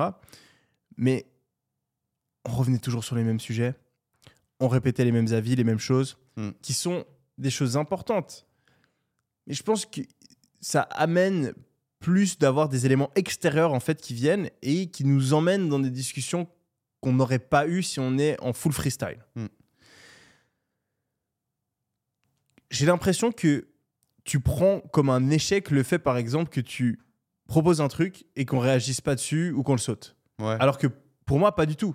C'est genre, on regarde, on a deux heures et demie. Si on perd 20 secondes à parler d'un truc, voir qu'en fait c'est un truc qui nous intéresse pas forcément et passer au suivant, pour moi, je trouve pas que c'est un, un gros problème en fait. Il y a ça et il y a aussi le fait que, euh, tu vois, sur certaines actualités, Mhm. je me dise, mais putain, qu'est-ce que je vais dire par rapport à ça genre, genre, je pense que, après, c'est normal, tu vois, on a tous les trois des niveaux euh, d'expérience et de- d'historique qui sont différents dans l'univers du business. Donc, tu vois, moi, par exemple, l'univers tech, startup, euh, Ouais. genre, je suis un peu là en mode là, what the fuck Mm. euh, Loom qui, s'est fait racheter pour euh, je sais pas combien de milliards. Tu vois, genre. euh, je- 980 millions. 981 millions, bah, tu vois, je, 950, j'ai vu. je sais même pas ce que ça veut dire ce chiffre. et je pense qu'il y a une grosse partie de notre audience aussi qui comprennent pas. Mais c'est ça qui est bien aussi. Voilà, c'est que en fait, moi, je suis un état qui est différent du vôtre et je pense que Tu fais le pont. voilà, on, on fait le pont en fait. Enfin, Ouais, je fais le pont. C'est bien. Donc euh, c'est pour ça que tu vois, en préparant les sujets, quand je vois des trucs passer, je me dis ça, ça va leur plaire, Mm. Loom. Mais moi, enfin, je suis pas du tout qualifié pour parler de qu'est-ce que je donne comme avis sur l'actualité de Ouais. Loom. euh. Bah après, euh, Je pense que c'est avec le temps que, ça, que je vais me faire à Mm. cet univers, tu vois. Mais euh, il y a des trucs, je vous fais vraiment des passes et je vous laisse vous débrouiller, quoi. Bah oui, non, mais c'est- pas un problème que tu fasses ça. Et même, ce qui est intéressant, limite, c'est la confrontation. C'est-à-dire. Euh, euh, comme, comme, on, comme, on, comme on en a parlé avant avec le coaching, euh, imaginons que toi, tu donnes un avis par rapport à, à Loom et tu as peut-être moins d'expérience là-dessus, tu connais pas trop ce domaine. Franchement, moi aussi, je le connais. Enfin, Oussama, il le connaît bien mieux que moi. Bah justement, le fait que moi ou toi, on ait un avis qui peut- peut-être est faux ou mal informé par rapport à ça et qu'Oussama nous contredise, Mm. bah, c'est là où euh, les personnes qui nous regardent euh, vont, euh, vont apprendre quelque chose. Et ça va permettre à Oussama de parler différemment que si il était tout seul. Mm. Que, Ouais, en fait, il faut que je me débride par rapport aux trucs que je comprends pas et pas que je sois là en mode putain, je suis pas au niveau. Mais au contraire, que j'accepte le fait d'avoir des gaps de connaissances hmm, pour pouvoir c'est comme ça que tu apprends. Ouais. et aussi apporter de la valeur à l'audience qui eux aussi apprendront euh, par la même occasion. Hmm. Et après, moi, ça m'arrive sur certains sujets. Enfin, j'ai rien à dire. je sais pas quoi dire, je dis rien. Ouais. Oh, le- si, si, si, si on pense tous la même chose, le sujet il s'épuise, on passe à autre chose, tu vois. Genre, c'est aussi, on est aussi plusieurs personnes, quoi, donc ça permet de. Mais pour revenir sur ce que tu disais par rapport aux différents sujets qu'on avait épuisés et qu'on revenait souvent en boucle sur les mêmes choses, je pense qu'il y a certains sujets d'intérêt qui vont captiver l'audience de manière Ouais. globale et c'est normal qu'on revienne dessus. Oui. Et même nous, tu vois, sur, je sais pas, l'épisode numéro 1 qu'on avait fait, il y a certains sujets qu'on avait abordés.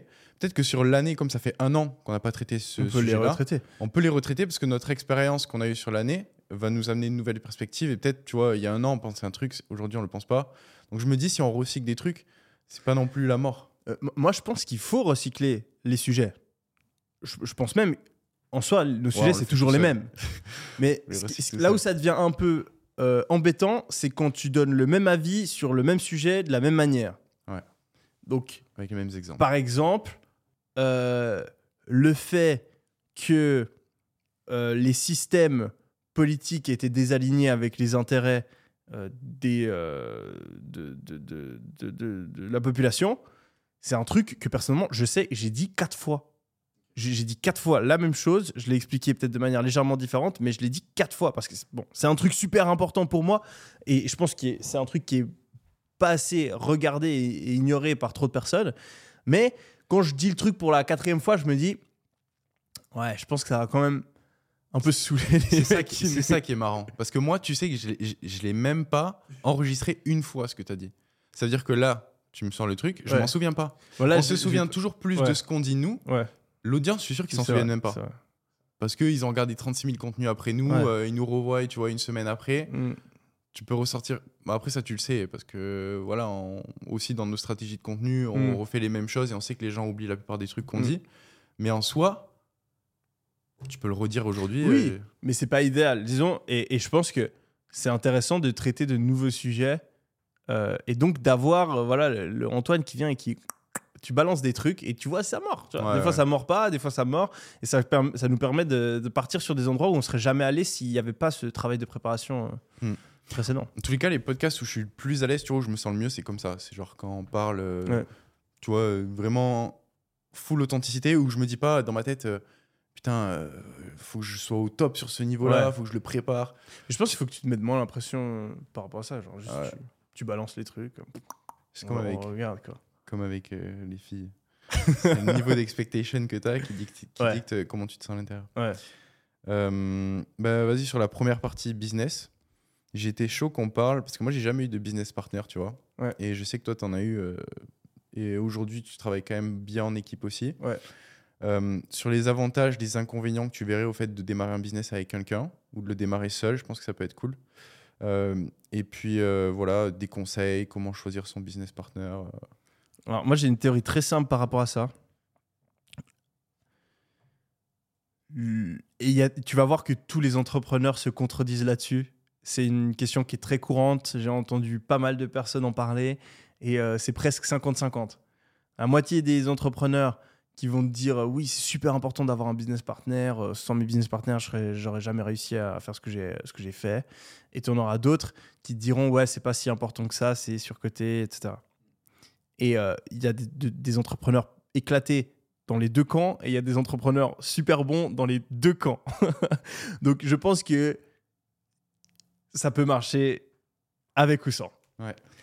Mon avis perso-perso, c'est que par défaut, il faut se dire je me lance tout seul. Et si, et seulement si, tu trouves la personne parfaite pour t'associer avec, tu le fais. Hmm.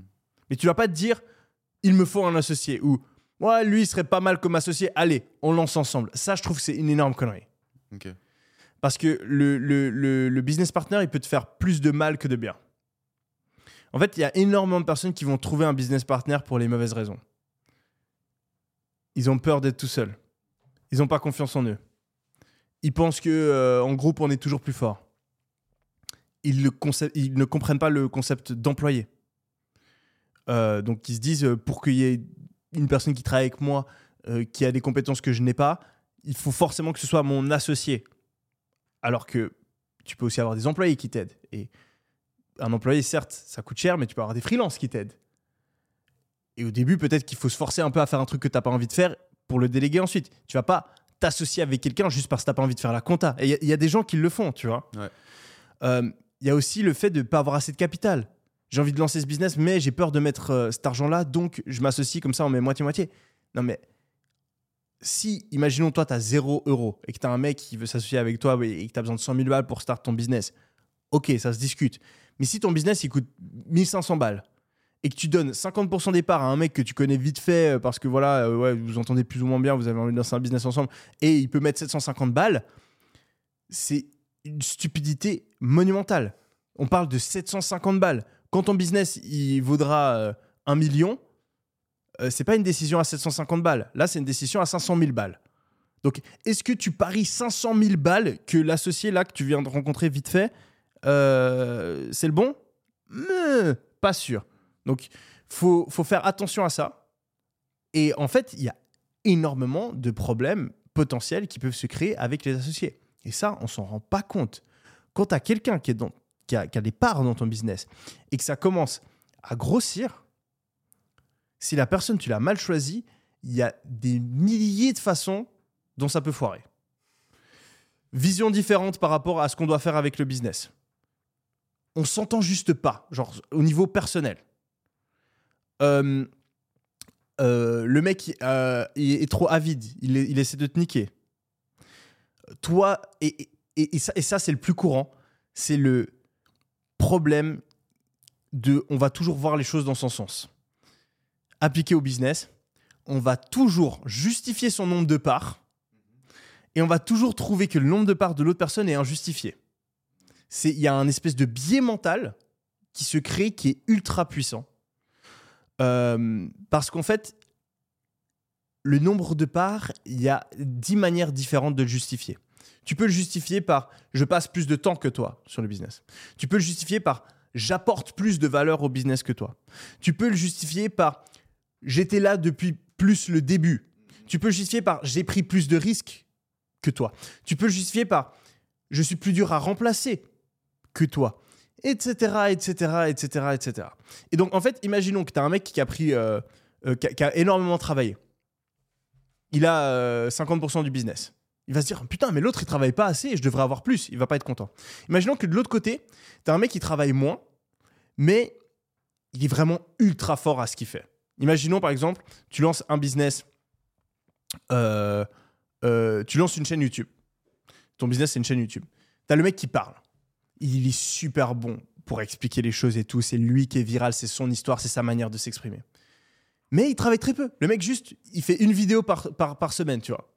Et à côté, tu as l'autre qui se casse la tête toute la journée. Il va trouver des sponsors, il va trouver des invités, il poste les vidéos, il gère la compta. nanana. Bah, tu le mec qui gère la compta, il va se dire Putain, je travaille euh, comme un malade, je fais des heures supplémentaires et j'ai que 50%. Et tu as le mec qui fait les vidéos, il va se dire Euh, Putain, c'est ma tête. euh, moi, le mec là, je peux le remplacer. J'ai juste à foutre deux employés ou quatre employés même, et c'est bon. du coup, c'est moi qui devrais avoir toutes les parts. Et en fait, qui a raison? On sait pas. Et, chacun est frustré.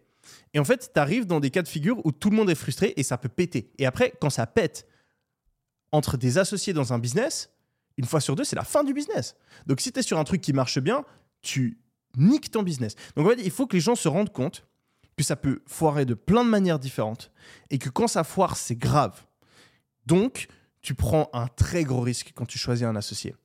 Il faut aussi que les gens se rendent compte que souvent, tu penses que tu as besoin d'un associé, mais tu n'en as pas besoin. Il y a d'autres manières de faire sans avoir un associé. Et donc, la conclusion, c'est que un associé, ça peut être un truc de ouf, ça peut être super utile, ça peut te permettre d'être épaulé, euh, d'avoir des compétences que tu ne pourrais pas avoir, d'aller plus loin ensemble que tu serais allé tout seul.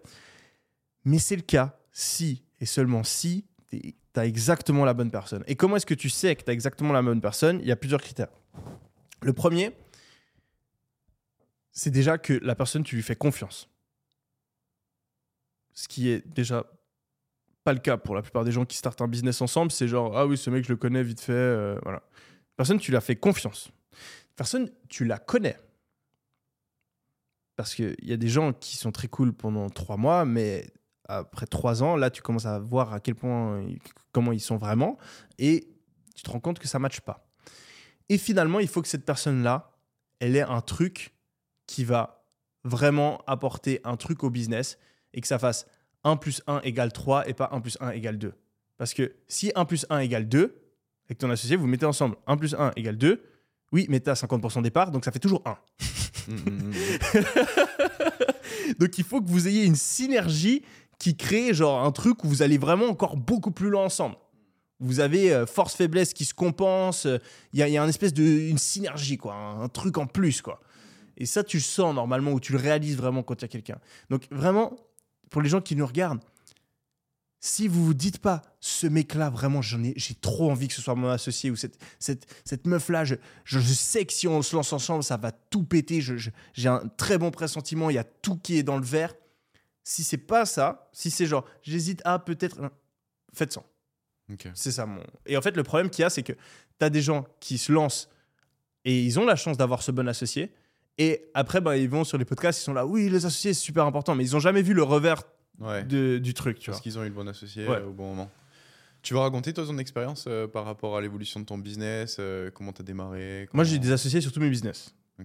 C'est drôle, hein, tu vois. Donc, en général, j'essaie toujours de faire ça. Ça c'est énorme. Tu on, peut, le on- peut le, opposé. on peut le voir dans les deux sens. T'as eu des mauvaises expériences? Non. Ah. Une fois. On peut le voir dans les deux sens, mais tu sais, y, il y a le conseil de regarde ce que les gens ont fait, et pas ce que les gens disent. Hmm.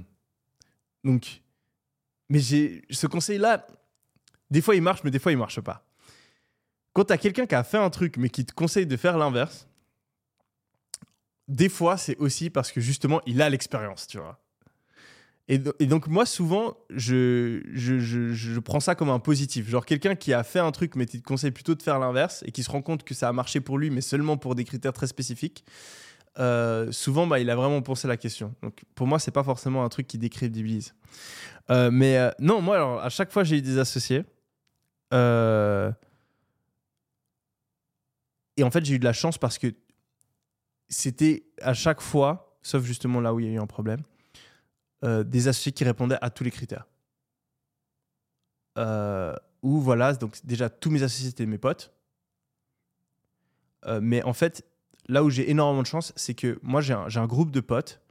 Et ce groupe de potes-là, c'est les personnes en qui j'ai énormément confiance, que je connais depuis très longtemps, que je connais très bien, et qui me ressemblent énormément.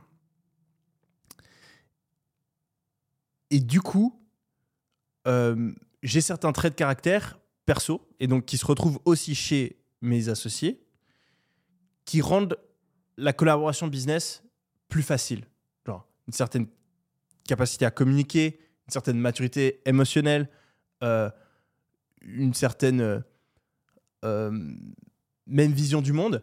Ce qui fait que, en fait, mes associés, à chaque fois, bon, on s'entendait bien. S'il y a des problèmes, on pouvait en parler. On avait la maturité émotionnelle pour justement, quand il y a des conflits, les régler. Ce qui fait que c'est jamais vraiment parti en couille. Et, et on a toujours eu des collaborations qui étaient, qui étaient plutôt bonnes. Mais je suis vraiment conscient que c'est pas la majorité euh, des cas. Et j'ai vu tellement de personnes autour de moi avoir des problèmes. Et même moi, euh, justement, bah, une fois, je me suis associé pour la mauvaise raison. Une fois, je me suis associé parce qu'un gars avait une compétence que je n'avais pas et je pensais que c'était utile dans un de mes business alors que j'aurais dû recruter ou j'aurais dû patienter. ou- C'est pas, tu, tu, tu ne t'associes pas pour une compétence. Je pense pas que c'est une bonne idée. Euh, et en fait, le business a explosé. Le mec foutait rien presque par rapport à moi. L'explosion du business était euh, fortement liée à moi. Et euh, le mec avait, euh, heureusement pour moi, le mec n'avait pas de part dans mon business. Il avait des Ah, parts. exploser, c'est bien marché. Ah, explosé, ouais. Il a... Ah non, pardon, oui, oui, explosé, le- le- les, chiffres, a- les chiffres ont explosé. Donc c'était good, c'était bien. Mais, mais heureusement pour moi, en fait, je lui ai donné des parts sur le revenu d'un des produits qu'on vendait et pas dans la boîte. Donc en fait, ce que je lui ai dit au bout d'un moment, c'était juste Ouais, j'ai pas vraiment besoin de toi. Le nombre de parts que je t'ai donné par rapport au revenu, il fait pas de sens. Et donc, bah, tout simplement, je vais arrêter d'utiliser euh, ce que tu produisais pour le produit et euh, je vais euh, du coup récupérer la totalité du chiffre d'affaires. Mais ça, j'ai pu le faire parce que le mec, il avait juste des, un pourcentage de rémunération. S'il avait eu des parts dans ma boîte, j'aurais dit, ok, bah, si tu veux, enlève, mais moi, je suis propriétaire de la boîte. Parce que quand on donne des parts, faut, faut pas oublier, les amis, quand quelqu'un il a 20% de parts dans votre business, il peut arrêter de travailler Et il a le droit, à moins que vous ayez convenu de quelque chose de différent dans, dans- votre contrat de, de pacte- votre pacte d'associé, il a le droit à vie, à 20% des bénéfices du business. Tu, tu te rends compte de ça, quoi. Et, et c'est pas, c'est pas, il n'est pas en train de t'arnaquer quand il fait ça. C'est là- c'est c'est- c'est le but. C'est t'es associé, donc tu es propriétaire. T'es pas employé, propriétaire du business.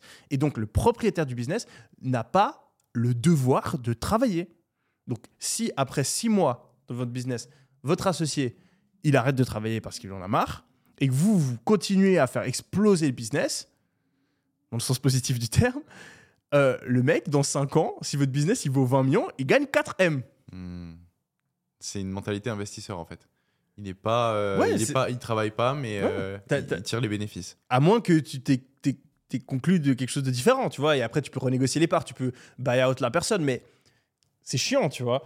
Donc faut, faut faire attention à ça. Euh, mais ouais, non, après moi, je- je- j'avais justement dans mon entourage plein de mecs qui voulaient lancer des business, qui avaient la même mentalité, et, et après c'est vrai que tu as aussi cet avantage de... T'es pas tout seul, quoi, tu peux échanger, nanana, mais... Ça, au, pire, fais-le avec un pote, tu vois, il a un autre business et vous échangez sur des business séparés. Il faut pas, faut pas se dire j'ai envie d'échanger avec quelqu'un donc je m'associe. Pour moi, c'est une erreur. Surtout dans le business en ligne, c'est vraiment pas nécessaire. Ouais. On n'a pas besoin de capital de départ. J'ai l'impression que c'est plus un truc qui se fait euh, pour les startups ou les mecs qui veulent monter des logiciels, ils Non. ont besoin d'un CTO. euh, Là, là, là, ouais, ouais, ok. Tu vois? Là, ils ont Il vraiment. faut faire gaffe. Ouais, faut vraiment le bon profil. Genre, il faut de la chance. ton aussi. CTO, genre, t'as une startup, ton CTO, tu l'engages, mec. Tu l'engages comme employé, tu le payes avec l'argent que tu as levé et tu peux lui mettre, parce que là, je parle de vrais associés, je te parle pas du mec qui a 5% ou 3% dans ta boîte, tu vois. Euh, tu peux lui mettre des BSPCE, tu peux lui mettre euh, voilà, de- des parts qu'il va gagner au fur et à mesure. Genre, sur 5 ans, il va avoir une distribution de, de 5% euh, de l'actionnariat de la boîte, ton CTO, par exemple, comme ça, il est motivé au capital. Ça, c'est très bien, c'est super. Pour les postes clés, euh, donne des parts comme ça. Mais tu vois, c'est à terme. Genre, c'est selon les résultats, selon le temps de travail. C'est une part qui est limitée. C'est pas genre, j'ai besoin d'un CTO. Ah, ok, tiens, 50% du business. Non. Et ensuite, enfin, vraiment, moi, genre, euh, sur, mes, sur mes business, euh, j'ai toujours eu une part très importante des parts. J'ai bien négocié mes parts. Et je le vois. Moi, je, rencontre régulièrement des mecs qui ont fait des dizaines de millions.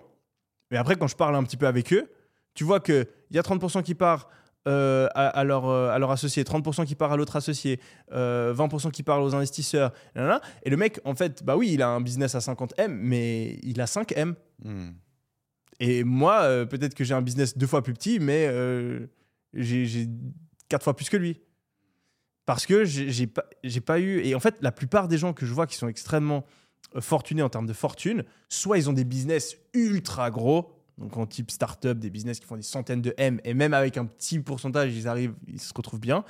Mais la plupart qui réussissent vraiment bien, en fait, c'est des mecs qui ont des grosses parts de, leur business, hein, presque tout.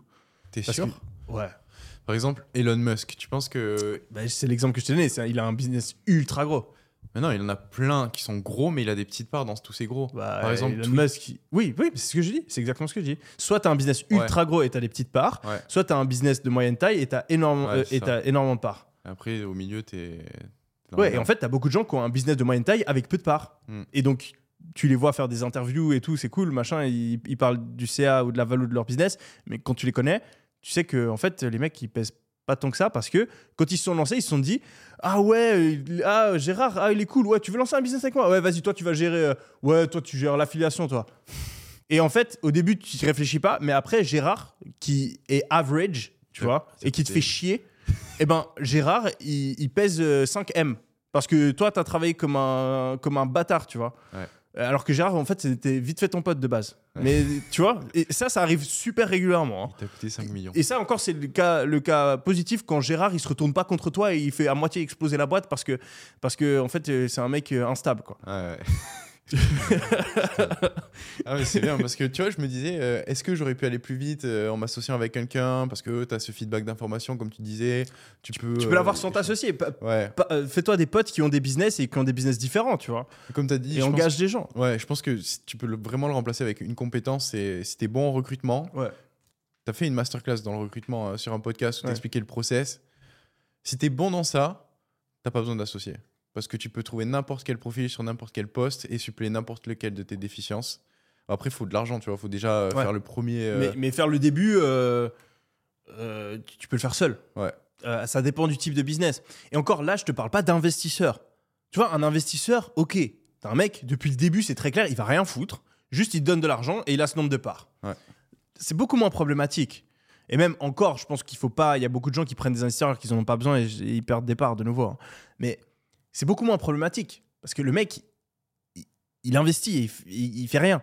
L'associé, il est censé travailler, mais tu sais pas s'il va travailler. Il est censé être bon, tu sais, tu sais pas s'il va être bon. Euh, il est censé avoir un pouvoir décisionnel. Donc, euh, ça se trouve, vous allez pas être d'accord, ça va être la merde. Donc, il faut encore séparer ces deux choses-là. Et tu penses quoi euh, du fait de faire euh, du business avec sa famille? C'est conflictuel Moi, j'ai essayé avec mes frères. Ouais. Et c'est galère. hein. En fait, ce qu'il faut, ce qu'il faut faire par rapport à ça, euh, c'est oublier que c'est une personne de ta famille. Ah, si tu faisais du business, non, non, mais quand tu fais le choix de, le- quand tu fais le choix de travailler avec, si tu travaillerais avec cette personne-là, même si elle n'était pas de ta famille, fais-le. Ah, c'est le meilleur truc que tu peux faire. Si tu ne travaillerais pas avec cette personne-là, si elle faisait pas partie de ta famille, travaille pas avec.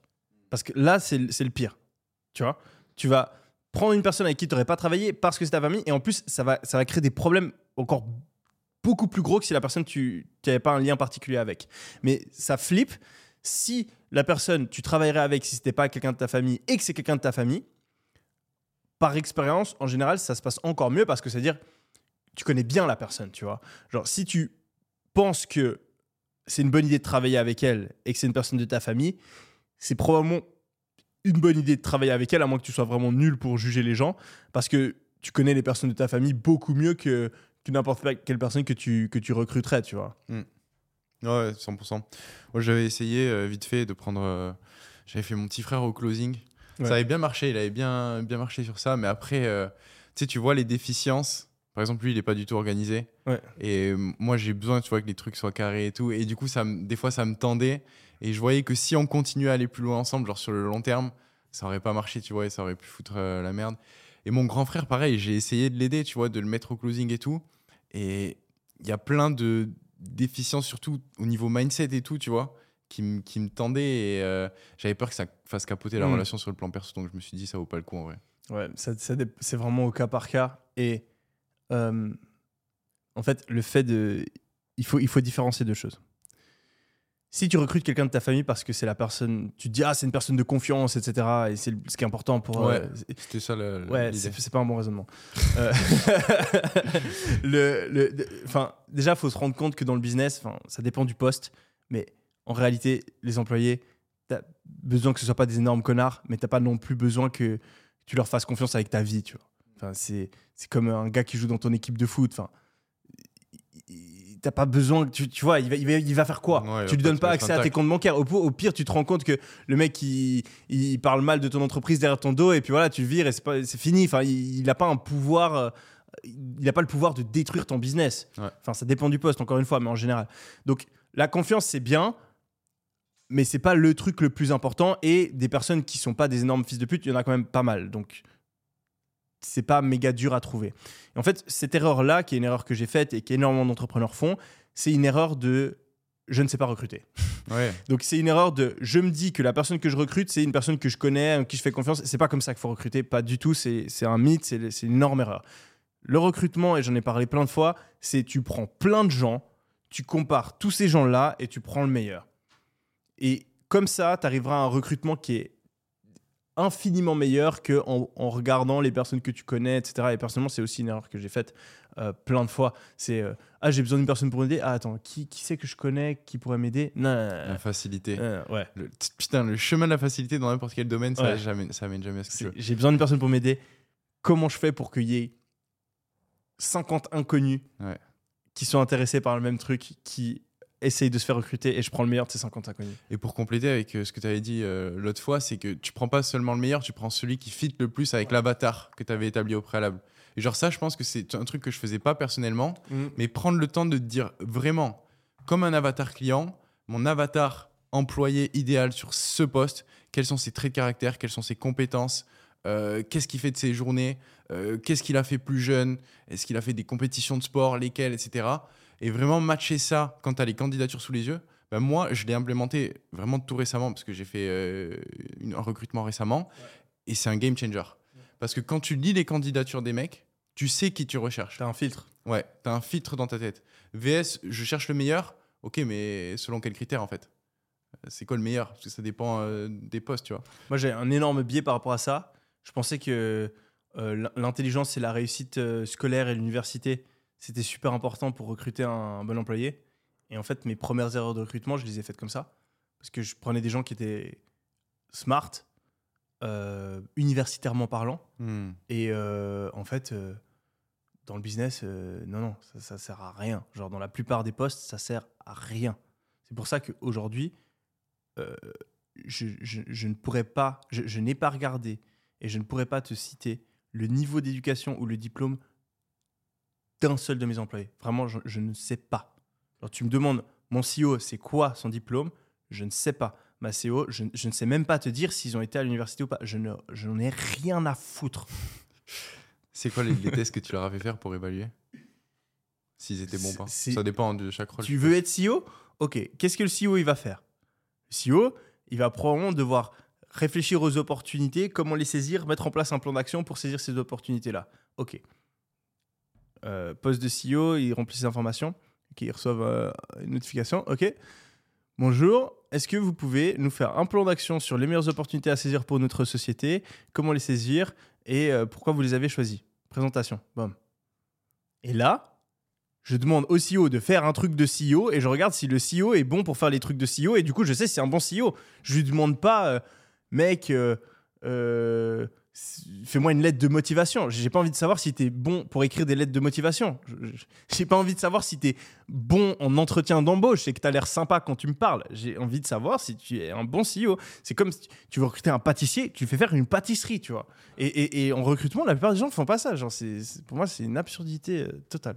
Je ne pas à comprendre. Ça a carrément du sens. Ouais. Tu sais que ça fait déjà 1h20 qu'on parle. C'est abusé, hein. Ça va trop vite. Faut qu'on passe à la prochaine section. Vas-y. Section développement personnel. Moi, j'ai envie que tu fasses une danse à chaque fois. euh, section développement personnel.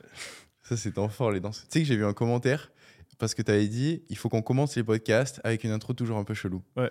Et là, il y a eu un commentaire le prochain podcast, ils veulent qu'on fasse un bras de fer. Ah oui, putain, je l'ai vu. Je suis grave chaud. Mec, tu te souviens pas du dernier bras de fer qu'on Ouais, a je sais, fait mais j'apprends pas euh, de mes erreurs. T'as encore des, des stigmates raconter l'histoire. C'était à cause de. C'était pas le- fait- le nôtre. Non, c'était pas le nôtre. Si, non, c'était avec, euh, c'est avec Mamad que je me suis niqué. Ou c'est Non, avec moi. Ah, c'est avec toi ouais, ouais. Ah oui On avait fait un bras de fer à Cannes et en gros, euh, bon, Yomi a gagné. Mais bon, il a, il a triché. Là, pour le coup, on va pouvoir vraiment évaluer. T'as eu le coude comme ça, c'est normal que tu aies battu. Tu me parles de quoi Par contre, par contre, pendant, pendant deux semaines- Oh my god, il y avait quatre personnes qui étaient là, il y a non mec, personne je qui. te jure, t'es bougé le bras, t'étais là comme ça. Mais tu m'as décollé le bras, je l'ai remis. On refera, on Alors, refera. tu penses vraiment que t'aurais gagné si le mon si Ah, tu n'avais pas Non mais t'es sérieux? Je te jure. T'es sérieux? Bon bref, pour finir l'histoire. Non, Est-ce que genre jure sur la vie de ta mère, est-ce que t'es sérieux? De quoi que j'aurais gagné? Ouais. Mais moi, dans ma tête, je suis toujours en train de gagner. Oui, mais Dès ça que je démarre un truc, c'est ce euh, que tu, tu, tu- non, tu non, te c'est dis. vrai. Dans ma tête, je me, je me, jamais je me dis, je fais un Ok, bras de tu, fer avec toi et je paries- me dis tu paries vais combien. Hein? Tu paries combien? Alors si tu triches pas, hein, tu gardes le coude euh, sur Ouais, le sol. On fait maintenant. Tu paries combien? Je sais pas. euh, euh, non, mais pour toi, ça, ça ressemble rien. Non mais euh, attends, je croyais que te t'étais dis sûr de toi. un. Bah oui, je suis sûr de moi. Alors tu paries combien? 500 balles. Vas-y. Allez. Ok. 500 balles. Bon les amis, Par alors contre, il faut qu'on. il faut qu'on- euh, je vais m'échauffer parce que la dernière fois, tu peux raconter. Vas-y, raconte l'histoire de ce qui s'est passé la dernière fois et pendant ce temps, je m'échauffe. Ou tu En veux gros, t'échauffer aussi? Ce qui s'est passé la dernière fois, c'est qu'Yomi s'est fait un claquage en plein milieu. Non, mais on le fait pas maintenant, on le fait sur la prochaine intro. moi je vais le faire mais non, pas maintenant. Moi, il nous faut chaud, un là. arbitre. Je suis chaud là. Mais non. Parce que le problème, c'est que là, s'il y en a un de nous deux qui fait mal le truc, il faut qu'il y ait Oussama pour, que- pour qu'on garde vraiment le coup de Oussama, sol. Oussama San comme arbitre. Voilà. Et en gros, Yomi, ce qui s'est passé l'autre fois, c'est qu'on a fait le bras de fer. Et euh, pendant deux semaines, il a plus, bou- il a plus bougé le bras. il était, Alors en fait, j'ai un t'es problème bloqué. et d'ailleurs, c'est assez dingue. Je parle souvent du fait de répéter la même erreur Euh, et je m'apprête à répéter la même erreur. J'ai fait sur les sur les trois dernières années, j'ai fait trois bras de fer, vraiment à fond. Et les trois fois, je me suis niqué un truc dans le bras. Je sais pas, j'ai une faiblesse au niveau de l'épaule ou du bras droit, je sais pas. Et les deux mois qui ont suivi, vraiment, genre, c'était. J'ai dû faire de la physio.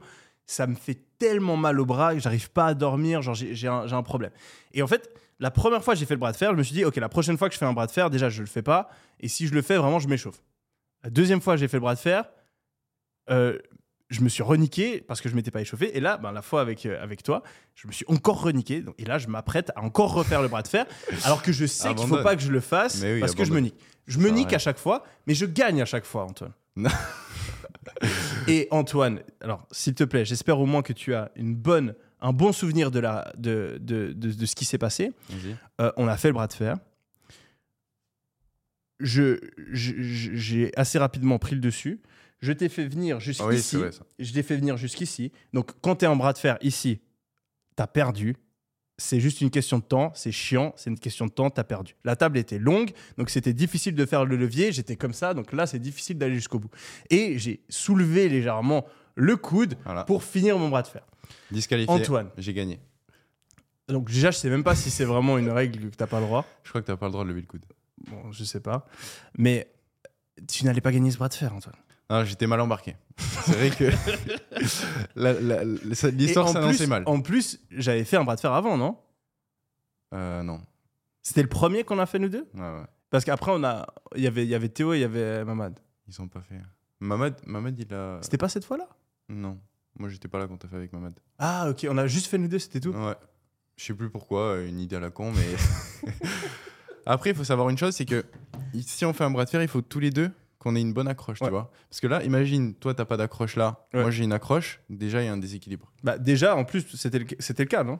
Bah oui, j'avais moins d'accroche. Non, j'avais moins d'accroche. Non, non. Quoi? Je suis Mais convaincu que j'avais On était dans, cette, dans ce cas de figure-là? Non. J'étais de l'autre côté de la table? Hmm. Non, j'étais là. Toi, t'étais là. Les, le bord de la table, il était là. Non, la table, elle faisait la même taille. On était. On était au milieu de la table. On était sur le côté droit. Toi, Je toi tu pouvais. Oui, bah oui. Moi, j'avais une accroche de bois. merde. C'était la table en mode de Ouais. je sais plus. Bref. Euh, Les amis, rendez-vous au prochain podcast. Section dev perso. On commence Et si avec vous avez d'autres idées euh, d'intro stupide, euh, on est preneur. On adore les idées. Ouais, franchement, allez-y, foncez. Euh, Et, et 500 balles, on les garde. hein. Ouais, ouais, bien sûr. Putain, si je perds, je vais avoir le seum. Ouah, je déteste. Tu penses que c'est qui qui déteste le plus perdre entre nous deux? Je pense que t'es Bah, pire que moi. Moi, je déteste. Ouais, je pense que Tu sais que ma meuf, elle m'a battu aux échecs, je lui parlais plus. je supporte pas perdre. Genre, elle comprenait pas, elle essayait de me faire des câlins, des bisous et tout. J'étais là, arrête. Genre, vraiment, sors, je peux pas là. je déteste perdre. J'ai- aussi une- un dégoût. Mais, mais de moins en moins. Ah ouais? Avec l'âge, en fait, c'est parti un peu. T'as la testo qui baisse ou quoi? Peut-être. Tu penses c'est- lié? Bah, la testo, t'es un peu compétiteur, tu vois. Peut-être. Non, je pense à 27 Parce que ans. moi, c'était trop, c'était too much. La même chose. Genre. On joue. Et tu sais qu'il y a des jeux que j'évite. Euh, tu me verras jamais jouer au Uno. Parce que le Uno, il y a de la ch- c'est que de la chance, presque. Et, euh, et en fait, tous les jeux de chance, je les évite. Parce que je perdais quand j'étais petit. Et ça me faisait rager. Et je, et je perdais contre des gens que je j'aimais. Tu vois, par exemple, mon frère, bon, c'est horrible, mais mon frère, tous les jeux, je l'ai toujours battu, tu vois. Parce que je suis plus âgé Ouais. et je suis beaucoup plus compétitif et je m'entraîne plus, je prends le truc plus au sérieux. Et donc, tous les sports, tous les jeux, les trucs qu'on jouait contre, j'ai toujours gagné. Et il y a quelques jeux, typiquement le Uno ou n'importe quel jeu en fait où il y a une part assez élevée de chance. Bah, du coup, il me, il me battait 50% du temps, même plus, parce que c'est un mec assez chanceux, j'ai l'impression. Et, euh, et donc, du coup, ça m'a tellement dégoûté quand j'étais petit que j'ai un traumatisme. Genre, je joue pas au Uno, je, je, fais, je, je joue pas. euh, Qu'est-ce qu'il y a comme autre jeu Euh, Moi, je joue pas là où je peux perdre, en fait. euh, le- après ça c'est pas trop la chance mais genre le billard ouais, aussi j'ai je pas j'ai pas un- je me suis jamais forcé à avoir le niveau donc je déteste donc je joue pas Euh, et, et etc quoi Il y a plein de trucs. moi, c'est pareil. Et ça te fait quoi au Mais en fond, fait ça tu- te met de mauvaise humeur Ouais. pour tout le reste de la journée en fait C'est trop bizarre. C'est un truc Ouais. là en mode. Et j'arriverai pas à mettre du sens dessus, tu vois. Mais c'est une émotion. euh, c'est débile. Comment est-ce que tu dis non aux sollicitations? Euh, Comment tu arrives à, à différencier les, les bonnes des mauvaises sollicitations? Comment tu te disperses pas? C'est quoi une sollicitation pour, pour toi? Sais, bah, je sais pas, une invitation, euh, ça peut être n'importe quoi. Je sais que tu es assez small circle. Euh, je pense qu'il y a beaucoup de gens qui nous écoutent et qui peuvent facilement se laisser Mm. distraire, tu vois Hmm. par plein d'opportunités, plein de trucs. Comment tu arrives à filtrer En fait, c'est ça la question. comment tu te dis ça, j'accorde mon attention, ce mec-là, il veut me voir, ok. Ou alors cette opportunité business-là, ok. Et le reste, non. En fait, il faut comprendre que c'est un. C'est euh, un. C'est une- un- comme le truc de la salle, de nouveau, tu vois. C'est. C'est une douleur. C'est de la souffrance. C'est un effort. Voilà, ça le mot que je cherchais. C'est un effort de dire non aux gens. T'as pas envie de le faire, mais tu te forces. Tout comme tu te forces à soulever le poids à la salle, parce que tu sais que ça va te faire croître ton muscle. En fait, dire non aux propositions, aux sollicitations, c'est un effort. Euh, moi, il y a tous les jours euh, des potes, des gens que je connais, etc., qui me proposent de faire des trucs que j'aurais bien envie de faire. Et j'aime pas leur dire non parce que c'est des gens que je considère que j'aime bien, qui me proposent des trucs cool. Et j'ai l'impression d'être, euh, de les rejeter un peu en disant non, tu vois. Euh, mais je me force à le faire parce que je sais que euh, sur le long terme, c'est comme ça que tu gagnes. Parce que si tu ne sais pas dire non, tu t'éparpilles, tu perds ton temps, mais aussi, et c'est un truc que beaucoup de personnes ne, ne réalisent pas, tu perds ton énergie mentale. Il y a tellement de trucs à faire, tu as une énergie mentale qui est tellement limitée que, euh, en fait, j'ai- j'aime bien cette analogie, je sais que j'en ai déjà parlé, mais j'ai envie de la, réitérer. Imagine-toi, tu as une barre d'énergie. Au début de ta journée, tu as genre 6 heures d'énergie mentale. Et dans ta semaine, du coup, tu as 42 heures d'énergie mentale. Et euh, euh, ton mois, du coup, tu en as 160. Et dans ton année, etc. La différence entre le pélo du coin qui a une vie de merde, qui est pauvre, qui a pas d'amis, qui a un corps de merde, qui est malheureux, euh, qui est nul dans tout ce qu'il fait, et ça dépend qui c'est ton, ton rôle modèle, hein, Elon Musk, LeBron James, euh, euh, Leonardo DiCaprio, le mec le plus heureux du monde, le mec dans la meilleure du monde, etc. La différence entre ces deux personnes-là, c'est juste la manière dont ils ont utilisé leur énergie mentale. Ils ont la même barre, ils ont décidé de l'utiliser de manière différente. Mm. C'est tout. Donc, dès le moment où tu dis oui au mec qui veut aller en boîte, alors que tu n'as pas prévu d'aller en boîte, bah ok, tu, dépenses ton énergie mentale comme euh, le mec de gauche. Quand tu dis non, tu dépenses ton énergie mentale comme le mec de droite. Et donc, je dis pas qu'il faut jamais faire des trucs qui te font plaisir et toujours dire non aux gens, mais il faut que ce soit réfléchi. Donc, C'est quoi fais- le process du coup euh, pour, pour, pour screener en fait? Pour lais- laisser passer certains trucs et Tu te dis quoi dans ta tête? Euh, bah alors si c'est business, moi j'ai j'ai une liste de priorités business. Genre, euh, en gros, pour calculer le business, moi je fonctionne en. en comment ça s'appelle? Ah putain, ma mémoire. Priorité? Non, le. J'ai un blanc. Euh, Les activités qui vont générer le plus de revenus ouais, mais il y, a- un terme pour ça. J'actualise les cash flows futurs. Je crois que c'est la NAV en anglais, mais je sais plus ce les, les- lettres, pourquoi ce qu'elles veulent dire. En gros, tu prends tout l'argent qui peut être généré jusqu'à la fin de ta vie par le choix qu'on te donne. Plus ils sont proches de toi, ces sommes, plus elles valent d'argent, plus elles sont dans le futur, plus tu les, tu les discounts, on appelle ça, tu les réduis un petit peu. Tu vois, parce que 1 million aujourd'hui, euh, c'est plus utile que 1 million euh, dans 10 ans. Mm. Euh, et en fait, tu, tu te dis, ok, je ne suis pas, je suis pas, une- je suis pas un autiste, je suis pas, pas un, un esprit de malade qui arrive à calculer à, à 50 ans, mais je me dis sur les trois prochaines années ou même sur l'année qui va venir, est-ce que ce projet va me rapporter plus de cash flow ou moins que mes business actuels? Si la réponse est non, je le fais pas. Si la réponse est oui, je le fais. Et ça, en, le- f- et en fait, personne fait ce calcul.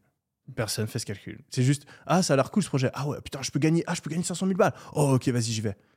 Ouais, mais mec, tu mets le même temps sur ton business, tu gagnes un million en fait. Et juste, les gens, ils voient le 500 000 balles, mais ils voient pas qu'en fait, il y a deux fois plus à gagner en restant concentré sur ce que tu fais. Donc- En restant concentré sur ce que tu fais. Hein? En restant concentré Ouais, sur ce que, que tu fais. Ouais. Ouais. Non, parce que c'est important, euh, genre de, de, de l'entendre de, de ta bouche en fait. Il y a plein de personnes avec qui j'ai parlé, qui, qui sont admirées par, qui t'admirent, Et en gros, le truc qui revient souvent quand les gens te décrivent, c'est que tu restes concentré sur un seul truc, tu vois, et que Ouais. tu l'as fait pendant longtemps, et que c'est en grande partie pour ça que là où il y a plein de mecs qui se sont fait avoir par le Shiny Object Syndrome, bah toi, t'es resté focus sur ta trajectoire et et t'as dit non à tout le reste, et c'est comme ça aussi que t'as as réussi à, à aller plus loin que les autres. Donc en fait, la seule métrique pour laquelle tu optimises, c'est le cash flow potentiel que la décision va pouvoir t'apporter ou pas. Mhm. Et je vois pas pourquoi tu optimiserais pour un autre truc. Enfin, là, je te parle de business. hein. Après, si, après, tu peux avoir la même chose. Si tu parles de, de amusement, bah, même chose. Et le- tu, tu discountes le, le- le- la dopamine, la sérotonine de l'activité, tu vois. Bon, Ouais. ça a l'air très scientifique, hein, je le fais un peu de manière plus moins formelle, mais ok. Je sais que vendredi soir, j'ai envie de faire un truc euh, pour me relax, c'est mon temps libre, imaginons, ou samedi soir. Euh, Il y a un pote qui me propose de faire un truc. Je sais que en fait, j'aurai plus de plaisir à passer du temps avec, euh, je sais pas, mon frère et mes potes qui sont très proches. C'est le mec qui va rien m'apporter d'un point de vue business, donc c'est juste du kiff. Bah, je passe du temps avec mes potes proches. Je, si euh, ça fait trois semaines que je passais du temps avec mes potes proches et que le mec il a l'air pas mal, il a l'air assez intéressant. En plus, c'est le pote à un pote que je connais bien, donc je me dis que ça doit être un mec assez cool. Euh, c'est une soirée euh, spéciale dans laquelle j'irai pas habituellement. Et en plus, j'ai un autre pote à moi qui a envie de venir. Bah là, je vais peut-être euh, y aller, tu vois. Mais, mais j'ai. Enfin. J'essaye de surmonter l'inconfort qu'il y a à dire non systématiquement. Donc, il y a beaucoup de personnes, ils vont dire oui, juste parce que le mec, il a l'air gentil. Et c'est salaud de dire non. Et euh, je vais avoir l'air d'un mec euh, qui rejette, etc. Et du coup, ils disent oui à contre-coeur, tu vois. Genre ça, jamais je le ferai. Hmm. Et aussi, une des peurs, je pense que les gens, c'est qu'ils ont peur d'être oubliés et de plus être réinvités après s'ils disent pas oui Ouais. à l'invitation. Et au final, tu as juste peur d'être seul. Et du coup, tu vas dire oui à plein de choses, tu vas disperser ton énergie dans plein de sens et tu vas pas maximiser ton, ton potentiel. C'était la partie dev perso. Maintenant, question fun. Messi ou Ronaldo Putain, j'ai déjà répondu, mais je sais plus où. Alors, je pense qu'aujourd'hui, encore quand j'étais plus jeune, il y avait débat, mais je pense qu'aujourd'hui, tu ne peux pas penser que Ronaldo est meilleur que Messi en étant rationnel. C'est 100% émotionnel. Et je le comprends. Parce que j'adore tellement plus le personnage de Ronaldo. J'ai toujours été un fan de Ronaldo. J'ai jamais vraiment accroché avec Messi. J'ai toujours aimé les équipes même dans lesquelles Ronaldo jouait. J'ai toujours détesté le, Barça. Euh, j'ai grandi en portant le numéro. J'ai joué beaucoup de matchs avec le numéro 7, qui est le numéro de, Cristiano Ronaldo. Euh, J'adore beaucoup plus la personnalité de Ronaldo, mais je dois avouer que Messi est meilleur. Statistiquement, de loin. Et, ouais, il n'y a, plus de débat. Aujourd'hui, le mec, il a gagné la Coupe du Monde. Euh, euh, même, tu vois, avec, avec l'âge, euh, Ronaldo, voilà, là, maintenant, il, il est plus vraiment au niveau. Sur les dernières années, il est plus au niveau. Messi est plus jeune, mais il a, il a déjà niqué le grand nombre de records de Ronaldo. Donc, il y a un truc qui s'appelle le biais de confirmation, et dont beaucoup de personnes sont victimes. Et tu vois qu'aujourd'hui, beaucoup de personnes continuent à penser que Ronaldo, ou à, dire que Ronaldo est meilleur que Messi, mais ils le font parce qu'ils aiment Ronaldo. Et que donc, quand on vient leur montrer une stat ou, qu'on argumente de manière à soutenir Ronaldo, ils vont dire Ah oui, ça c'est très vrai, ah ouais, ouais, ils vont s'en souvenir. Quand on, argumente pour soutenir Messi, ils vont dire Ah non, ça c'est faux parce que ah t'es de mauvaise foi, ah non, mais ça en fait c'est pas important, ah oui, le ratio, euh, ça en fait on s'en fout, et euh, ils vont en fait s'auto-mindfuck pour, euh, pour continuer à croire ce qu'ils ont envie de croire. Ouais. Euh, Mais encore, tu vois, il y a, y, a, y, a, y a- cinq ans, il y a, allez, même, même, même franchement, avant la Coupe du Monde, tu pouvais encore peut-être débattre. Mais là, il n'y a, il y a aucun débat. Hmm, c'est purement émotionnel. T'as vu le deal euh, qu'il a eu Messi pour aller à Miami? Euh, je me souviens plus exactement, mais il a des parts dans la, dans la ligue ou dans les, et, et dans les droits euh, Dans et télévisés. Et dans Adidas? Ouais, il a eu des parts dans Adidas. Ok. Mec, c'est incroyable parce qu'en fait, sur le papier, tu vois que Ronaldo, il est beaucoup mieux payé en allant en Arabie, en Arabie Saoudite. Messi, il a eu une offre qui était encore meilleure. J'ai vu ça récemment. Ouais. Et en fait, il a choisi de manière très intelligente d'avoir un salaire plus bas à court terme, mais d'avoir des parts dans plein plein de choses. Donc, comme tu as dit, il y a la Ligue. Je crois qu'il a l'option de racheter euh, une franchise à la fin de son contrat, euh, comme Beckham a fait. euh, Justement, il- en soi, il a copié Beckham. Le, Ouais. le vrai génie, c'est Beckham. Ouais, ouais, c'est Beckham qui. qui Le vrai fucking genius, c'est Be- c'est Beckham parce qu'il l'a fait à l'époque. Mm. Et, bah, et c'est le propriétaire de la boîte qui a ramené Messi. Et en fait, je, je pense que Beckham, il est venu, il a fait Hé, hey, Léo, hey, viens, J'ai un je- deal je pour toi. t'expliquer un petit truc là. tu vois? Ça, c'est mon compte en banque. tu vois. T'es un meilleur joueur que moi. T'as une carrière. euh, T'es beaucoup plus famous. T'as tout. J'ai plus de thunes que toi, mon gars. Je t'explique pourquoi. Des Miami, je t'explique pourquoi, mon gars. Ah ouais, et là, euh, à mon avis, il est sur un très très bon coup. Je pense bah, il, va va, faire, il va euh, être milliardaire. euh. ouais. Mais, mais ce qui est normal. Hein. Comme Michael Jordan avec la. Exact. Des- des- pour moi, toute personne qui est numéro un d'une industrie euh, de cette taille doit être milliardaire. Euh, moi- moi, je trouve pas normal qu'il n'y ait pas plus de footballeurs milliardaires. hein. Hmm. Ils T'en sont penses un- quoi de ça Des gens qui, qui se plaignent des salaires des Mais footballeurs allez vous faire enculer. non, mais sérieusement. Non, mais oh mon Dieu. Ça, c'est encore un problème de personnes qui ne comprennent pas l'économie. On a, on a un problème aujourd'hui qui est qu'il y a énormément de personnes qui n'ont jamais fait de microéconomie, qui ne comprennent pas l'économie, ne comprennent pas les forces du marché. Et en fait, ils font ils donnent des avis sur l'économie, donc un salaire, c'est de l'économie, à partir de sentiments ou de, valeurs politiques. Mais tu, ne comprends pas l'économie, tu ne peux pas. Ton avis, il, manque une étape à ton raisonnement si tu ne comprends pas pourquoi Ronaldo a ce salaire-là. En France, Alors, on n'a pas après- de cours d'économie. hein. Bah oui, c'est ça le problème. C'est ça le problème. Et encore, après, après tu peux débattre. hein. Si ton avis, c'est que personne ne devrait gagner ce genre de somme, c'est pas le mien. Mais au moins, tu es cohérent, tu vois.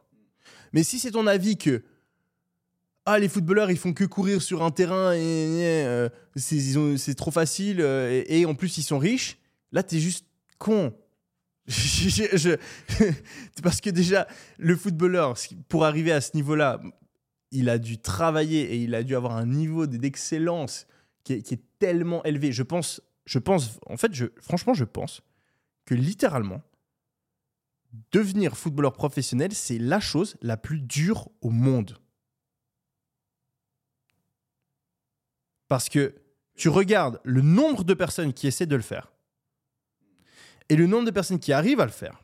Si tu parles vraiment des, meilleurs, genre des, mecs qui jouent les, les finales de Ligue des Champions, tu pars je pense, d'un- milliard de personnes. As bien, je pense, un milliard de gamins qui à un moment veulent devenir footballeur professionnel. Tu pars d'un milliard et tu arrives à quelques centaines, peut-être quelques milliers de personnes qui réussissent. Tu vois le niveau de compétition il n'y a pas un milliard de personnes qui veulent faire astronaute, même s'il y a très peu d'astronautes, mais il n'y a pas un milliard de personnes qui veulent faire astronaute. Il n'y a pas un milliard de personnes qui veulent faire chanteur. Il n'y a pas un milliard de personnes qui veulent faire président. Donc, le niveau que tu dois atteindre, il est, c'est la plus grande compétition au monde. Donc, c'est le, niveau d'excellence est automatiquement, par les lois du marché, le plus élevé au monde. Et donc, c'est la chose la plus dure au monde. J'ai essayé, j'ai foiré. J'ai essayé de, de lancer des business, j'ai réussi. Tout le monde parle du fait que voilà, devenir millionnaire, c'est difficile. Alors franchement, je dis, devenir millionnaire avec un business, c'est dix fois plus facile que devenir millionnaire avec le foot. Donc, et je parle en, en connaissance de cause. Donc maintenant, dire qu'un mec qui a travaillé toute sa vie, qui a été meilleur qu'un milliard de personnes, il mérite pas de gagner beaucoup d'argent, déjà, ça c'est une absurdité. Et ensuite, à moins que tu sois anticapitaliste, là tu peux être cohérent. Je suis contre le capitalisme. Je pense que c'est une mauvaise manière de diriger la société. Du coup, je suis pas d'accord avec le salaire des, des joueurs de foot. Franchement, ok, on n'est pas d'accord. Ok, ton avis, il est cohérent. Je suis pour le capitalisme. Mais je suis en désaccord avec les salaires des footballeurs. Très difficile à argumenter. Parce que le mec a travaillé, le mec a mérité, le mec a atteint un niveau d'excellence. Et ensuite, le salaire de quelqu'un, la rémunération de quelqu'un, quand on parle de capitalisme, elle est même pas liée à ça en fait. hein. Elle est liée à qu'est-ce que tu apportes et, euh, voilà quelle valeur tu crées pour la société. Et en fait, le problème, c'est que des fois, c'est abstrait.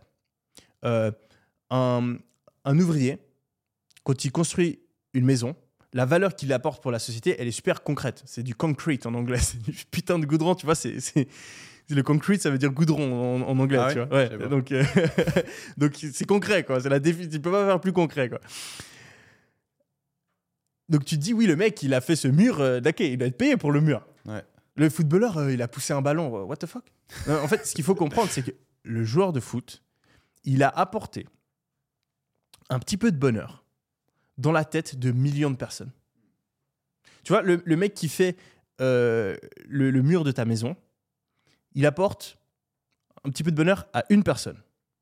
Et il y a des milliers, voire même des millions d'autres personnes qui auraient pu le faire à sa place. Quand Ronaldo ou Messi marque un but, il apporte un petit peu de bonheur à un million de fois plus de personnes en même temps. Et il y a presque personne d'autre qui aurait pu le faire à sa place. Et c'est pour ça que la valeur qui est générée, elle est un million, 100 millions de fois supérieure à l'ouvrier. Et que donc, le mec gagne aussi beaucoup plus que l'ouvrier. Mais ça, c'est juste les lois du, ca- du capitalisme. Donc, pour moi, tu peux, tu peux, c'est incohérent de se plaindre de ça. Et au-delà de ça, le footballeur, il va vachement plus valoriser la marque qui va s'associer à son image parce que euh, bah, il a l'attention, comme tu as dit, euh, avec euh, toutes les chaînes télévisées, etc., qui diffusent les matchs, que euh, un ouvrier qui, lui, sera sur une échelle ultra micro, qui aura peut-être construit la route de sa ville, tu vois, mais aura pas eu l'ampleur qu'un Messi ou un Ronaldo peut avoir. Genre un mec qui pousse un ballon de foot dans les années euh, 60, il sera jamais payé Mhm. à l'échelle de Messi ou Ronaldo parce qu'il aura jamais le niveau d'attention qu'ils peuvent avoir aujourd'hui. Donc en fait, c'est aussi corrélé, je pense. euh, Mais tu vois, tout ça, ça c'est un raisonnement microéconomique, macroéconomique qu'on a. hmm. Et en fait, tu vois, la case, ok, il y a des gens qui payent pour une marque, il y a un nombre de téléspectateurs, le club gagne. Euh, en fait, le joueur, c'est important parce que c'est vraiment le joueur qui va faire venir les fans, c'est le joueur qui va faire gagner euh, le match, c'est les équipes qui gagnent le plus de matchs qui vont avoir le plus de, de personnes qui regardent, etc. Tu vois, tout, tout ce raisonnement, ok, du système et comment est-ce qu'on en arrive à la somme, ça, tu vois, si tu fais le raisonnement, c'est parce que tu réfléchis à l'économie du truc. Et, et en fait, il y a- il y, a plein de gens, ils font pas ce- ce- cet effort-là, en fait. Ils font juste le ah, Activité. gros salaire, euh, joueur de foot. euh, euh, euh, non, pas d'accord. Ils associent la rémunération Genre, à genre, en fait, ils pensent que c'est un mec qui a décidé, genre, tu vois. Genre, on arrive et on a, ah, ah, mais si, oui, joueur de foot, oui. Alors, oui, les joueurs de foot, on va les payer 50 millions. L'ouvrier, on va le. Non, c'est pas un mec qui décide comme ça. C'est pas, pas le gouvernement, c'est un système qui fonctionne et qui arrive à des résultats. Euh, et, et ce système est certes imparfait, euh, mais euh, c'est le meilleur système qu'on a trouvé. Donc, pour moi, c'est un peu trop facile de juste être pas d'accord ou être. Parce qu'en plus, le- souvent, le problème, c'est que c'est juste de la jalousie aussi, au final. Ouais. C'est clair. Ap- Après, moi, l'argument de personne ne devrait gagner plus que, euh, je sais pas, un million par an. Je pas peux- Je peux le comprendre. Pourquoi? Tu penses que t'as pas besoin de plus? Euh, non, non, eh ben, besoin, ça veut rien dire. Euh, Non, mais je veux dire. parce que, non, non, mais c'est intéressant en fait. Euh, souvent, on te dit quand tu gagnes beaucoup d'argent, mais tu as vraiment besoin de gagner autant d'argent Non, j'ai pas besoin, mais je veux. Ouais. En fait, dans la vie, tu peux faire les choses par besoin ou par parce que tu veux, Désir. par désir. Et beaucoup de gens opèrent avec euh, cette idée de je fais les choses par besoin. Je travaille parce que j'en ai besoin pour payer mes factures. J'ai besoin d'un endroit où vivre. J'ai besoin d'avoir mon wifi. J'ai besoin. Et en fait, c'est très limitant comme manière de voir le monde. Et il faut, faut se dire j'ai envie. Et t'as pas besoin de justifier les choses. J'ai pas besoin d'avoir une grande maison, j'ai pas besoin d'avoir plusieurs voitures, j'ai pas besoin de pouvoir euh, voyager en première classe. Non, mais j'en ai envie. Et dans un système de nouveau capitaliste, où pour pouvoir faire des choses que tu as envie de faire, tu dois d'abord procurer de la valeur à la société, c'est super. Il y a bien sûr des défauts, etc. Euh, C'est pour ça qu'il y a des lois pour un peu cadrer tout ça. Mais si les gens font ce qu'ils ont envie, en fait, tout va, tout va, tout va mieux, quoi. Et, et- et donc, euh, j'ai pas besoin de justifier. Donc, euh, c'est là, là où est l'erreur de pas mal de personnes. Mais Tu penses que c'est quoi le coût d'opportunité de limiter euh, le salaire maximum à un million par an? T'imagines tous les mecs qui auraient pu inventer des innovations et qui ont été rémunérés à plus d'un million par an? Ouais. Toutes les... En fait, en fait, ce que tu fais, j'ai j'ai réfléchi. Je me suis dit, j'essaie toujours. Ça, c'est un truc que je, que je recommande aux gens qui nous regardent. Faites cet exercice, s'il vous plaît.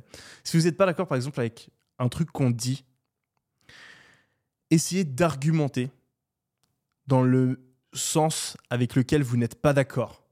Imaginons, par exemple, on reprend le débat des armes. Euh, avant de se dire, euh, par exemple, euh, je vais prendre mon cas, les armes, il, faut, les interdire aux États-Unis ou les limiter parce que ça, pas, ça, crée énormément de problèmes. Avant d'arriver et d'être sûr de cette conclusion, mettez-vous dans les bottes de quelqu'un qui pense l'inverse. Et dites-vous, si je devais débattre contre quelqu'un et prendre le camp opposé, comment je le ferais? Et une fois seulement qu'on a fait ce travail et qu'on s'est vraiment mis dans la peau de cette personne, je pense qu'on on peut avoir un avis informé. Et le problème, c'est qu'il y a plein de personnes qui font jamais cet effort. Et donc, moi, j'essaie de le faire continuellement. Donc, moi, je suis Pour un gars. million par an, tu te mets Voilà, dans la peau. par exemple, je me suis dit, ok, tous ces gens qui sont contre euh, les riches, qui veulent taxer, etc., pourquoi est-ce qu'ils pensent ça? Et si j'étais à leur place, comment je défendrais le truc? Et en fait, au final, quand je fais ça, des fois, j'arrive à des, à des trucs où je sais pas trop quoi penser, tu vois. Et je l'ai dit plusieurs fois sur le podcast, tu vas as remarqué, genre, ah ouais, ce sujet, euh, je suis à moitié pour, moitié contre, tu vois. Et ben, ça, c'est le cas parce que j'ai fait l'effort et au final, j'arrive pas à me décider. Je, je sais pas qui a raison entre les deux petites personnes que je me suis créées dans ma tête. Et ben là, c'est la même chose. Le problème principal qu'il y a avec le fait de caper l'argent qui pourrait être gagné dans la société, c'est que du coup, ben, une fois que tu as atteint le palier, euh, Tu te fais chier. tu, tu, tu fais, tu casses plus la tête, quoi. Imaginons, euh, euh, tu as une, euh, une marque e-commerce, boum, tu fais ton million. après, tu vas pas te faire chier à aller faire une deuxième version du produit, à, nanana, et il y aura plus de croissance. La solution à ça, c'est que tu fais un système de taxes progressif, hardcore. Donc, imaginons, euh, voilà, tu te fais taxer de 0 à 100 000, tu te fais taxer à 30%, de 100 000 à, à- à 500 000, tu te fais taxer à 50%, de 500 000 à 800 000, tu te fais taxer à 60%. Et en fait, plus tu montes, plus tu arrives à, un niveau de taxation super élevé. Et imaginons par exemple que à partir de 1 million, tu te fasses taxer à euh, 90%. Tu vois. Donc en soi, plus tu gagnes d'argent, plus tu gagnes d'argent quand même. Hmm. Mais y une part ultra importante qui est redistribuée à la société. Ma théorie avec ça, c'est que la plupart des gens qui gagnent plus d'un million par an, ils continueraient à travailler, même s'ils étaient taxés à 90%. Parce que la raison pour laquelle ils travaillent, c'est parce que c'est des mecs qui veulent suroptimiser, qui veulent arriver à leurs objectifs. euh, ils, ils sont c'est plus une démarche. Quand, quand tu gagnes ce genre de somme, tu plus dans une démarche vraiment. euh, comment est-ce que je peux dépenser chaque cent ah, J'ai envie vraiment d'avoir. Tu, vois, tu, tu veux juste faire le plus d'argent possible. Et en fait, une énorme partie de l'argent que tu dépenses après ces, ces stades-là, c'est pour avoir des trucs que les autres ne peuvent pas avoir. Donc, le yacht, c'est cool, tu vois, mais en fait, tu kiffes le yacht à ce point parce que tu sais que c'est un truc que la plupart des gens peuvent pas avoir et t'en es fier. Et, et, et c'est comme le caviar. Le caviar, c'est aussi bon parce que t'en manges pas souvent. Le yacht, c'est parce que c'est tellement dur de l'avoir que quand t'es dessus, tu, tu kiffes encore plus. Et en fait, si c'était beaucoup, beaucoup, beaucoup plus dur de gagner plus d'un million par an, le mec qui du coup a 2 millions, tu vois, il aura dû faire 11 millions. Euh, imaginons que, ouais, même un peu plus. Et ben, lui, il pourra avoir peut-être, euh, je sais pas, il peut s'acheter du coup une, euh, une, euh, une Mercedes. Imaginons, bah, la Mercedes, elle aura une valeur de ouf. Parce qu'il n'y a personne qui a de Mercedes. Tu vois, vu que, que tu es taxé, c'est un truc de malade. Donc en fait, je me dis qu'avec un système comme ça où tu taxes extrêmement fortement les personnes qui gagnent beaucoup d'argent, il y aurait quand même presque autant d'efforts qui seraient déployés. Et c'est vrai que tu pourrais redistribuer pas mal de personnes qui sont dans le besoin. C'est une théorie intéressante. Tu as réfléchi tout seul euh, Ouais. Tu as réfléchi à quand ça? En fait, moi, j'ai un, problème. Je- mon cerveau, il s'arrête jamais de réfléchir. Et, et à des trucs. euh, C'est pour ça, genre, dans les débats, j'ai toujours un avis sur tout, mais c'est parce que j'ai déjà, déjà pensé à, à tout, genre, je te jure. C'est hardcore. Et ça, depuis que j'ai- j'ai 5 ans. genre, C'est même pas un truc que t'as entendu en regardant du contenu ou quoi. C'est un truc euh, Non, vraiment moi-même, ça. ouais. stylé. Stylé, stylé. Euh, donc, on en vient à la fameuse partie sur l'actualité. Désolé. Euh, les niveaux de censure sur Internet dans le monde, ça t'intéresse ou pas? Les niveaux de censure? Ouais. Ouais, vas-y. Quels sont les pays qui censurent le plus que les autres? Les critères, c'est pornographie, réseaux sociaux, VPN, médias d'actualité et applications de messagerie. D'accord, ok. Trois premiers, selon toi, c'est qui? Euh, Corée du Nord, Très bien, Chine, très bien, Iran. très bien. 3 sur 3. Putain, t'es chaud. Ensuite, t'as as une idée, les trois autres? De, de quoi, les trois meilleurs? Euh, Non, en dessous, euh, 4, Ah, 5, 6. 4, 5, 6. On va aller jusqu'à jusqu'à 9. Putain, j'ai bien commencé, j'ai envie de faire un. Non, Putain, là, là, là, c'est Je suis chaud. impressionné. hein. Là, c'est très chaud. Euh... C'est des pays... euh, Russie. Ah non, c'est un peu plus bas, mais pas loin. Plutôt culture musulmane, Moyen-Orient. Syrie. Non. Il y a l'Irak, Ah, fuck. ouais. le Pakistan, Ah ouais, le Pakistan. Ouais. Ah, putain, j'aurais pas pensé. cinquième, et le Turkménistan. et ensuite, Ok. 7, 8, 9, Russie, Ouais. Arabie Saoudite. Et les Émirats Arabes Unis. Ouais. Les Émirats, pas Dubaï. Bah, on est dedans. On- Oui, mais Dans en les fait, Émirats, Dubaï. Il faut se dire que c'est un autre pays, Dubaï. Pourquoi? Et parce que les lois de Dubaï et la société à Dubaï, c'est pas la même que, Fujairah. quand tu sors de Dubaï. Ouais. Ah ouais? Ah bah oui. Ah non, Ah, mais je savais pas. enfin, Ah oui, non, mais c'est pour ça. C'est que- pour ça que tout le monde a des préjugés sur Dubaï. En fait, c'est parce qu'ils ils confondent tout. Euh, Il y a une loi qui dit que Dubaï, les lois sont différentes en comparaison au reste des Émirats Arabes Unis. alors, je- oui, je pense. Je pense que tu as des lois au niveau du pays et que tu as des lois au niveau des émirs, des Émirats. Et euh, euh, il y a même aussi, au-delà de ça, l'application des lois. Donc, ce qui est probable aussi, c'est que tu as des lois qui sont à Dubaï, mais qui ne sont pas appliquées. Euh, ou alors qui sont appliquées seulement pour les locaux. Il y a aussi ça. Mais par exemple, je ne sais pas si ça a été changé récemment, mais sauf erreur, la lapidation était toujours euh, dans la loi, voire même pratiquée il n'y a pas si longtemps aux Émirats Arabes Unis. c'est quoi, exécuter quelqu'un La lapidation, c'est euh, tu attaches quelqu'un à un, bout de bois, enfin un poteau, et tu lui lances des pierres jusqu'à qu'il meure. Ok. Euh, et ben, je crois qu'il y a, il y a eh, moins de 10 ans, un truc comme ça, peut-être que je dis une connerie, fact-checkez-moi, il y a, quelqu'un qui a été lapidé aux Émirats. Mais tu vois, là tu parles de, d'un petit village traditionnel qui applique euh, des lois euh, traditionnelles, euh, Hmm. Non, mais la etc. censure, c'est pas, c'est pas Et- un micro. La et- censure, c'est l'État. Mais, mais alors voilà, si tu as tout l'État sauf Dubaï qui est ultra censuré, Mhm. ben, tu vas te retrouver dans la stat, alors que quand tu es à Dubaï, Tu ressens pas, pas une trop. censure de malade. Bon, alors, à Dubaï, il faut savoir qu'il n'y a pas de porno. Il y a quand Mm. même la censure sur ça. Mm. Euh, après, les réseaux sociaux, euh, il n'y a pas vraiment de censure. Les sites de rencontres, Tinder, il n'y a pas. Ah ouais? J'ai essayé. et- ça marche pas Tinder ici. Par contre, il y a d'autres trucs. hein, euh, Il y a Bumble, des trucs comme ça. Euh, mais ouais, j'étais surpris de les voir en 9 position. Ensuite, deuxième actualité. Elle était pas mal celle-là. Ouais. Google a payé 18 milliards de dollars à Apple pour être le moteur de recherche de l'iPhone. Mhm. Est-ce que tu le savais? Oui. Ok. Voilà. Ah, Le chiffre peut-être pas, mais. Google. Mais eh, ils, sont, ils sont en procès. Ah bon? Euh, sauf erreur, il y a un procès autour de ça actuellement, c'est pour ça que pas mal de personnes en parlent.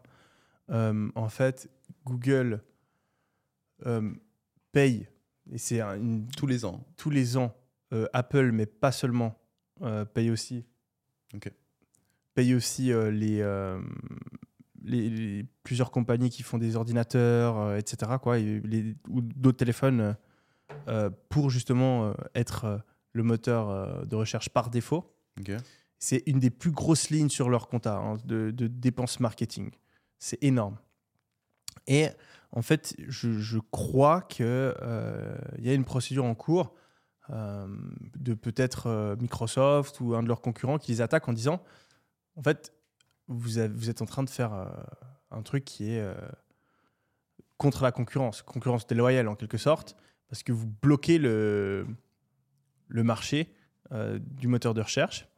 Et en fait, leur débat, c'est que, enfin, le- leur argument à Google, c'est oui, mais on est les meilleurs. Donc, on est les meilleurs, donc au final, c'est normal qu'on nous choisisse et nous, on paye en plus pour voilà, vraiment être sûr. C'est pas comme si on obligeait, avec de l'argent, à mettre un moteur de recherche qui était moins bon. On n'est pas en train de, de tordre le marché, en fait. On fait, c'est normal. Et donc, il y, a un- il y a un espèce de débat là-dessus, euh, actuellement. Euh, parce que Google, oui, a extrêmement peur de, de se faire euh, prendre la place. C'est un peu, c'est malin. C'est un peu comme s'ils saturaient le marché avec du gros budget en ads. Mm. Euh, exact. C'est là tout, parce que toute l'attention est là. Ouais, c'est là tout le- l'argument de, Ouais, ouais, des concurrents, tu vois. C'est vous, vous truquez le marché, en fait. J'avais pas vu, j'avais pas, j'avais pas capté. Euh, une application va sortir prochainement sur l'iPhone avec iOS 17.2. Ce sera un journal avec de l'IA. Donc là, je vais lire un peu. L'application journal est une tout- toute nouvelle application. Elle doit euh, nous permettre de documenter notre vie quotidienne, de garder nos souvenirs comme un journal intime. On pourra ajouter des détails sur notre journée avec des photos, de la musique ou des enregistrements audio. C'est stylé, non? Donc, attends, l'application, c'est quoi? Tu... C'est journal, comme un journal intime en fait, mais qui se fait tout seul avec l'IA. En fonction des Ah photos ouais. que tu prends, euh, en fonction des musiques que tu as écoutées, en Et fonction en de. parlant de ça, t'as un, t'as un, euh, un truc, genre un pendentif, je crois que c'est. Tu Ok. autour d'un cou et il enregistre toute ta journée. Et après, ben, ça envoie à une IA et donc euh, tu pourras lui dire Ah putain, c'était quoi le truc euh, euh, que, que, que j'ai mentionné là quand je parlais avec Antoine Hmm, Et il te, il te ressort. incroyable. Et genre, sur toute ta vie. Putain, il y a tellement de trucs qui vont. Ça va être trop puissant. Genre, résume-moi la discussion que j'ai eue avec euh, Gary Brica là l'autre jour. Incroyable. Et il va trop sortir les Trop mêmes trucs. Tu sais que j'ai vu un truc, alors je vais dire de la merde sur les chiffres, mais en gros, la vitesse de progrès de l'IA, si tu l'appliquais au monde de l'aviation, Mm. tu pourrais faire Londres-New York en l'équivalent de 18 secondes. Genre, si le- la vitesse de progrès dans l'aviation était similaire à la vitesse de progrès qu'on a dans l'IA actuellement, Mhm. les avions seraient en capacité de voler euh, mille fois plus vite.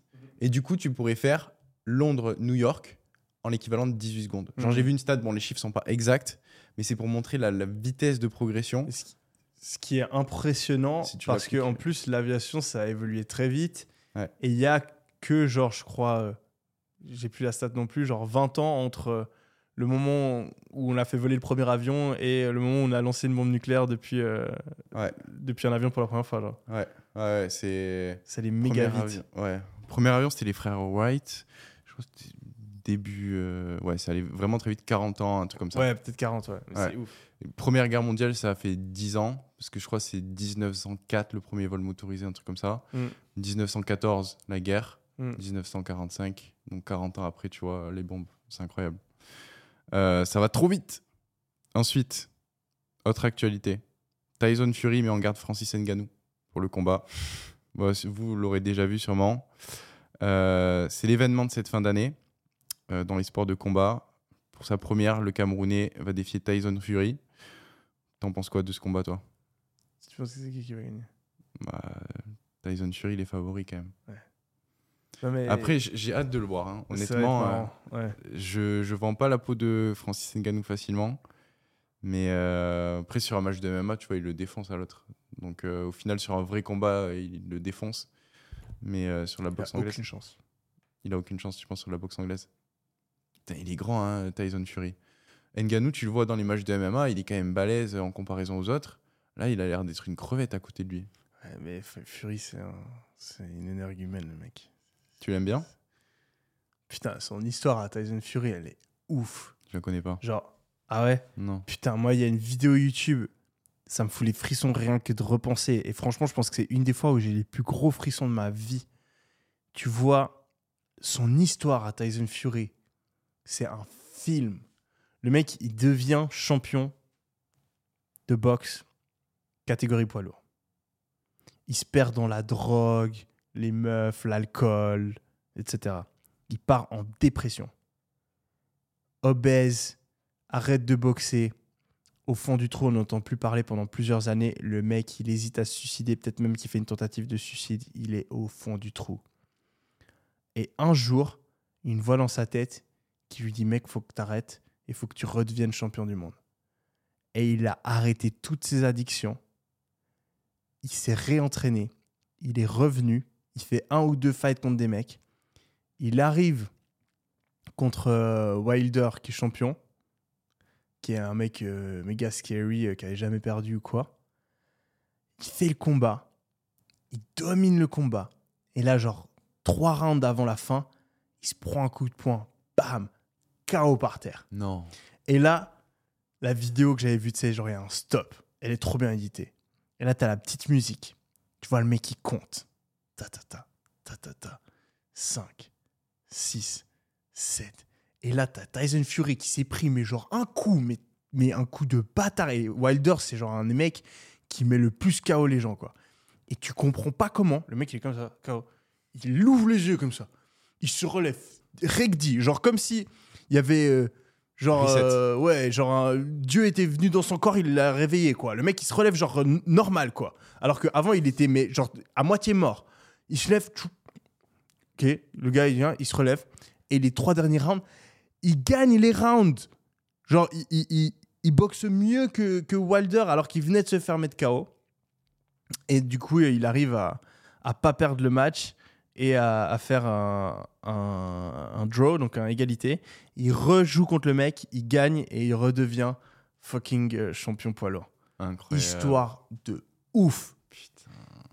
C'est genre de truc, t'as presque envie de les vivre toi-même. Genre, Ouais, c'est le genre de- des fois, quand t'as des trucs négatifs qui, qui m'arrivent, je me dis, putain, ce serait trop stylé d'avoir genre de tout perdre, de tout foirer, et tu reviens, mec. C'est tellement Ouais. stylé. Mais bon, après, la descente, elle est horrible aussi, Ah ouais. putain. Et là, tu penses que mentalement, il est bien ou pas? Parce que du coup, il a regagné son truc. Ouais, il a gagné, il a, il a battu encore, il a battu deux fois derrière euh, Wilder. Et là, c'est du coup, c'est maintenant. euh, Là maintenant c'est contre Ngannou, c'est pas, euh, c'est exhibition, enfin c'est pas, il y a pas, c'est pas un titre en jeu, c'est pas de la vraie boxe. Je me demande comment il doit se sentir quand même. Parce qu'une fois Ah, qu'il a stresses regagné. temps. ouais. Non, mais du coup, s'il a réatteint son objectif, est-ce qu'il est Hmm. pas de nouveau en mode bad mood, tu vois? Ouais, peut-être. Ah, il y avait les débats aussi. Qu'on n'aura pas le temps pour Ah, balance débat. un débat pour finir. Tu veux un débat? Ouais. Faudra qu'on change l'ordre un peu, parce que sinon c'est tout le temps les questions abonnés qui se font niquer. Ouais. Du Ouais. coup, tu veux pas le faire là? Question abonnée? Ouais, vas-y, débat, c'est plus drôle. Ok. J'en ai plusieurs, hein, parce que là, faut trouver les bons. Pour ou contre la peine de mort? Ok, vas-y, mets-les tous et après Pour ou contre euh, la surveillance de masse pour la sécurité nationale? Ok. Pour ou contre l'annulation de la dette étudiante? Vas-y, choisis.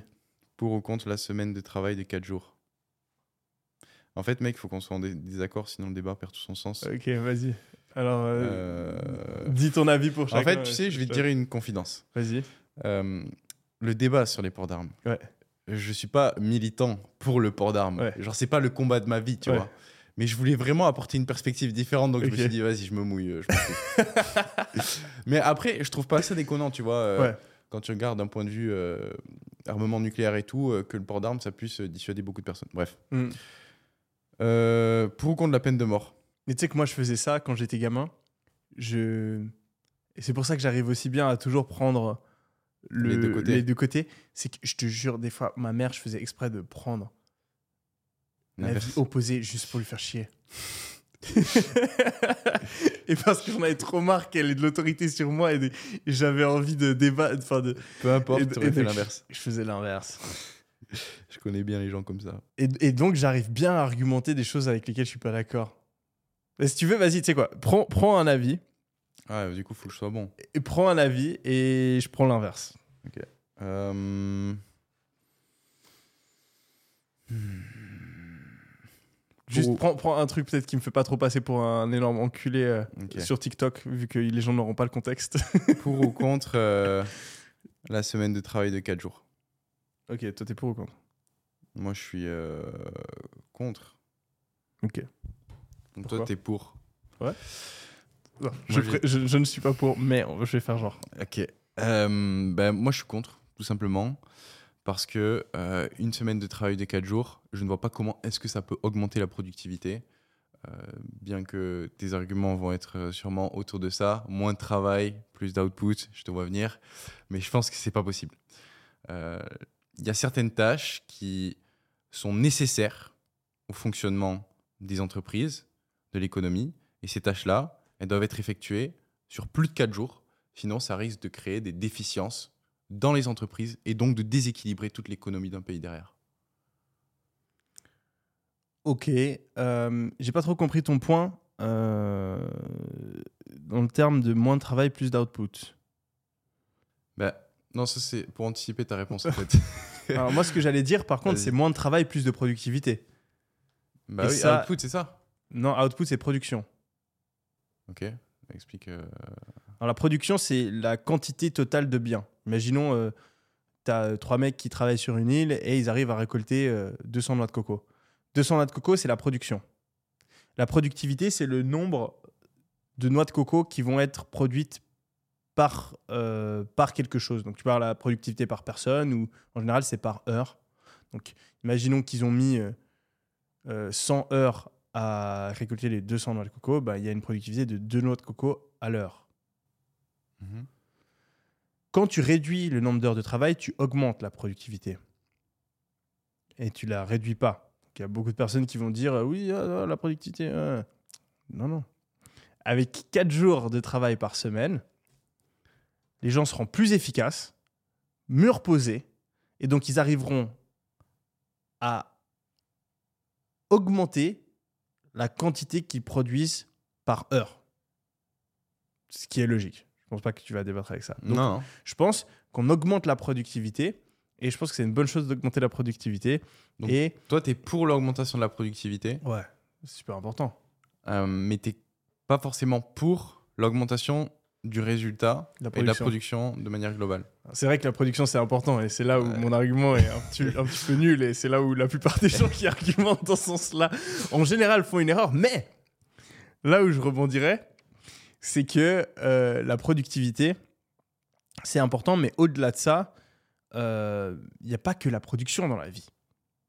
Oui, tu veux optimiser aussi- le bien-être. euh, Voilà, le but c'est d'optimiser le bien-être de notre population. Et quand on est dans un monde où il y a tout le monde qui est surstressé, qui a énormément de burn-out, euh, qu'il y a une santé mentale qui est, mauvaise, qu'on dépense des milliards et des milliards en santé parce qu'en fait les gens sont, sont trop stressés par rapport à leur travail, je pense qu'en rétablissant un équilibre de vie plus élevé dans la société, on augmenterait en fait le bien-être de la société.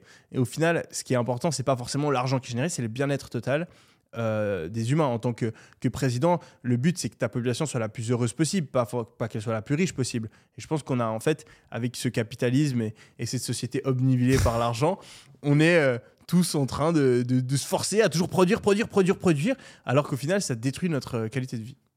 Je ne suis pas d'accord avec ça. Je pense très sincèrement, si on prend l'exemple de la Chine par exemple, dans lequel les conditions de travail sont misérables et les conditions de vie le sont aussi. Si on regarde la croissance économique du pays sur les dernières années, je pense que c'est un exemple. Après, sur le- les conditions de travail, c'est clair que euh, la population chinoise n'est pas la plus heureuse du monde. Bah, exactement, c'est ce que je dis. Je sais, T'as envie d'aller habiter en Chine? Mais- Non. Bah, pourquoi pas? Mais je pense que à long, à long terme, si on a une, vis- une vision à long terme, la Chine va surclasser tous les pays occidentaux parce que elle aura une vision beaucoup plus axée sur une croissance économique.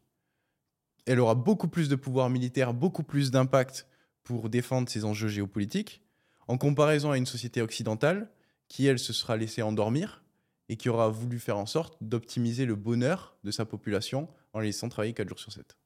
Oui, mais euh, alors, premièrement, euh, tu regardes le système chinois, euh, on, voit- on en voit bien ses limites, là, il est en train d'exploser. euh, donc, euh, économiquement, Attends, je sais pas, je sais pas que tu nous définisses exploser, Ah, toi, ah, parce il, est en, pas... il est en train de. Ça marche plus du tout, là. La Chine, euh, ça va imploser, là. C'est vraiment pas bon. Tous les indicants économiques sont au rouge. Tu regardes, il y a leur, leur, leur entreprise, enfin, leur, leur- système immobilier qui s'écroule, les. les, les capitalisations boursières chutent, le chômage augmente, on est vraiment pas, pas dans une bonne passe là pour la Chine, hein, franchement. Donc si tu regardes les, les datas. Donc je sais pas si c'est le meilleur exemple. Ensuite, deuxièmement. Je voudrais avoir les datas. Ah oui, tu peux Fact regarder fact-checking. Tu peux Please. regarder. La Chine, là, c'est pas ouf. Mais c'est pas ouf pour beaucoup de monde, mais la Chine, c'est particulièrement pas ouf. Euh, deuxièmement, euh, le but, euh, moi, à mon niveau, euh, on n'est on n'est pas en train de demander à nos concitoyens et à nos, à nos personnes, à tout le monde ici, de souffrir pour que euh, dans 40 ans, notre pays euh, fonctionne bien. Non, enfin, notre vie, c'est maintenant, un moment. Mhm. Donc, moi, euh, sacrifier ma vie parce que j'ai peur que euh, l'Europe se fasse dépasser par la Chine, c'est cool, mais c'est pas forcément mon objectif. hein. Mon objectif, c'est d'avoir la meilleure vie moi-même. Ensuite, on a un problème de chômage en France. Énormément de personnes qui sont au chômage. Et qu'est-ce que tu fais si tu réduis le nombre de travail, euh, le nombre de jours de travail obligatoire Eh ben, une entreprise, elle a donc besoin de plus s'engager. Parce que chaque euh, travailleur travaille moins, donc pour avoir le même nombre d'heures de travail au total, j'ai besoin de plus d'employés. Et donc, les entreprises vont recruter massivement, ce qui va réduire le chômage, ce qui est une bonne chose, ce qui va rendre productif plus de gens, et ça va même avoir un effet positif sur la production si elle est importante pour toi. Je pense que ton argument a une limite. C'est que si tu joues à une échelle nationale, ça a de la valeur. Parce que euh, de manière globale, les gens vont plus travailler et ils vont plus être productifs sur les heures qu'ils travaillent. Parce que tu vas plus dispatcher avec les chômeurs, etc. Bon, après, il faut quand même voir le niveau d'incompétence des chômeurs aussi. Parce que peut-être que pas tout le monde pourra fitter sur euh, des jobs euh, avec des responsabilités, etc. et être Et aussi productifs. Tu penses qu'ils peuvent être aussi productifs Et que tu peux se former, non? Il y a certains jobs où c'est difficile de se former. Il faut des profils bien spécifiques. Bon, tu penses que les chômeurs, c'est tous des, des cons incapables? Non, pas du tout. Je pense qu'il y a une grosse partie de cons incapables. non, je rigole. C'est pas vrai, je pense pas ça. Si vous êtes au chômage, c'est pas, pas du tout vrai. Non, mais imagine, sur des jobs où il faut avoir fait, euh, euh, je sais pas, prépa, études supérieures, etc., il y a un nombre de places limité à ces gens-là. Ils peuvent se former. je pense pas que tu peux te former à avoir, euh, à avoir fait. En fait, la prépa en elle-même, c'est la formation qui te prépare à accéder au job que tu vas avoir euh, en tant que prépa. Et tu peux pas former quelqu'un qui est beginner et qui a jamais fait d'études à avoir les mêmes responsabilités. Ça dépend du, du travail, mais ok. Bref. Du coup, toi, tu avais dit que à échelle nationale, c'était une bonne chose parce que tu augmenterais la qualité de vie de la population en diminuant le travail. Tu augmentes la qualité de vie, tu augmentes la productivité et tu réduis le chômage. Que du positif. Ok. Maintenant, si on regarde à une échelle internationale, est-ce que tu penses que l'équation s'applique aussi? Mais C'est la même chose. La productivité, elle est toujours augmentée, la qualité de vie est toujours augmentée, et puis euh, le chômage, il est toujours baissé. Bah non. Qu'est-ce qui change? Bah, le niveau de production globale, c'est la même chose. Tu vas peut-être augmenter le niveau de, de productivité et de production de ton pays, mais si à l'étranger, tu as beaucoup plus de personnes qui travaillent beaucoup plus longtemps, beaucoup plus dur, forcément, tu seras quand même toujours derrière. Oui, mais encore une fois, je m'en fiche. Je, je, je suis pas, je pense pas qu'un bon indicateur pour notre vie, c'est euh, euh, le, le, le- la- le classement euh, de notre pays euh, par rapport à un autre pays. Genre, si la France demain, elle se fait dé- dépasser par euh, euh, par euh, Le Turkménistan. je- ouais, je, m'en- fiche. Ce qui est important, c'est est-ce que euh, la vie euh, de tous les Français est meilleure euh, ou non. Ah, C'est intéressant d'optimiser pour cette métrique. Euh, Je pense, que- je pense que c'est ce que font la plupart euh, des présidents, hein. Non. ou devraient en tout cas. Non, en fait, on n'optimise pas pour la même chose. Parce que toi, moi, j'optimise vraiment Toi, pour la croissance pour la, économique. la course des, des pays, quoi. Mais Ouais. c'est horrible. À ce moment-là, à ce moment-là, c'est pas la semaine de 5 jours, c'est la semaine de 7 jours. Et on est tous des esclaves. Bah- Mais ça marche. Eh, attends, on dépasserait les autres pays là. hein. On peut, et on re- Mais on- non, les, parce fouets, qu'il y a- on- et en retour, euh, retour avec Bah, les fouets. alors déjà, On oblige alors tout le déjà- monde à travailler. Alors, alors Il n'y déjà, a aucun pas- chômage, on prend des fouets, tout le monde est obligé de travailler. Et là, euh, Antoine, il est Bon, content pas parce les qu'on fouets, on dé- on pas les déplace. fouets. On retire les fouets, mais pour le reste, oui. Ah, donc t'es pour Bah, c'est ce qui se passe dans les autres pays. Ok, Pourquoi donc est-ce que toi, toi, de- t'es demain, choqué Antoine président, S'il y a à Dubaï, pas de chômage, pas de vacances, pas de week-end? non. Ça- Bon, alors en fait, le problème, c'est qu'on a été habitué à tout un tas de, de, de bénéfices sociaux, donc on ne peut pas les retirer. Pourquoi? Bah, parce que ce serait beaucoup trop autoritaire. Les gens qui sont nés dans Oui, ces mais si tu conditions, pouvais, tu, tu, injuste. tu- tu- tu le ferais, toi. Bah en fait, c'est pas déconnant parce que si tu regardes les autres pays, euh, c'est ce qui se passe. hein. Tous les gens à. Dubaï euh, qui viennent des pays du tiers-monde travaillent tous les jours 12 heures par jour. Non. Si. Non, ils ont un jour de congé. Ah, Les taxis, ils ont pas de jour de congé. Oui. Non. Oui. Un jour de congé, Les, congé tous employés- les employés à Dubaï ont un jour de congé obligatoire. Toi, t'as pas pris assez le taxi, toi. Et alors, ça dépend. Si tu me parles d'un mec qui est taxi indépendant et qui est indépendant, tout comme un Uber en France. Moi, je te parle des paquis, de la main-d'œuvre et tout. Oui. eux- alors, eux, un, ouvrier, un ouvrier, un ouvrier à Dubaï, ou un mec qui travaille dans un hôtel à Dubaï, euh, dans un mall, il a un jour de vacances, un jour de, de- de week-end. Tous les combien? Par semaine Non. Un jour de week-end. Non. C'est un jour tous les 10 Fact, jours. fact checking. C'est Fact un, checking. c'est un jour tous les 10 jours. Alors, ah, peut-être, peut-être. Ouais, ouais. Peut-être. C'est pas Ah, ouais, ouais. Ah, bah oui. Mais, mais je pense que c'est par semaine. Bref. Tout ça pour dire quoi? Il faut que je reprenne mes, mes pensées là. Tout ça pour dire que travailler plus amène plus de croissance et que Oui, C'est pas- c'est pas c'est pas c'est pas déconnant d'optimiser pour cette métrique là. Oui. après, il faut quand même que les gens soient rémunérés à leur juste valeur s'ils travaillent beaucoup. Ça, ça me paraît normal. Là où je trouve que le système chinois a ses limites, c'est qu'on a des grosses disparités. Donc, il faudrait que euh, il y ait toujours cette notion de capitalisme où les gens qui partent tout en bas et qui travaillent beaucoup, qui se donnent les moyens, puissent avoir la possibilité d'avoir plus d'effets de levier et potentiellement de travailler un peu moins par la suite pour exploiter la main-d'œuvre qui est en bas et continuer à participer à la croissance du pays. Euh, et je pense que ça passe par 5 à 6 jours de travail par semaine. Euh, 7 jours, c'est trop. Il faut quand même mettre des limites. Mais, euh, mais ouais, voilà. Ok, bon, ben. Je vais pas contre-argumenter parce que de toute façon, c'est pas mon avis. Et on doit terminer le podcast. Merci Antoine. C'était un Merci plaisir. J'espère que ça vous a plu, les amis. On se retrouve la semaine prochaine.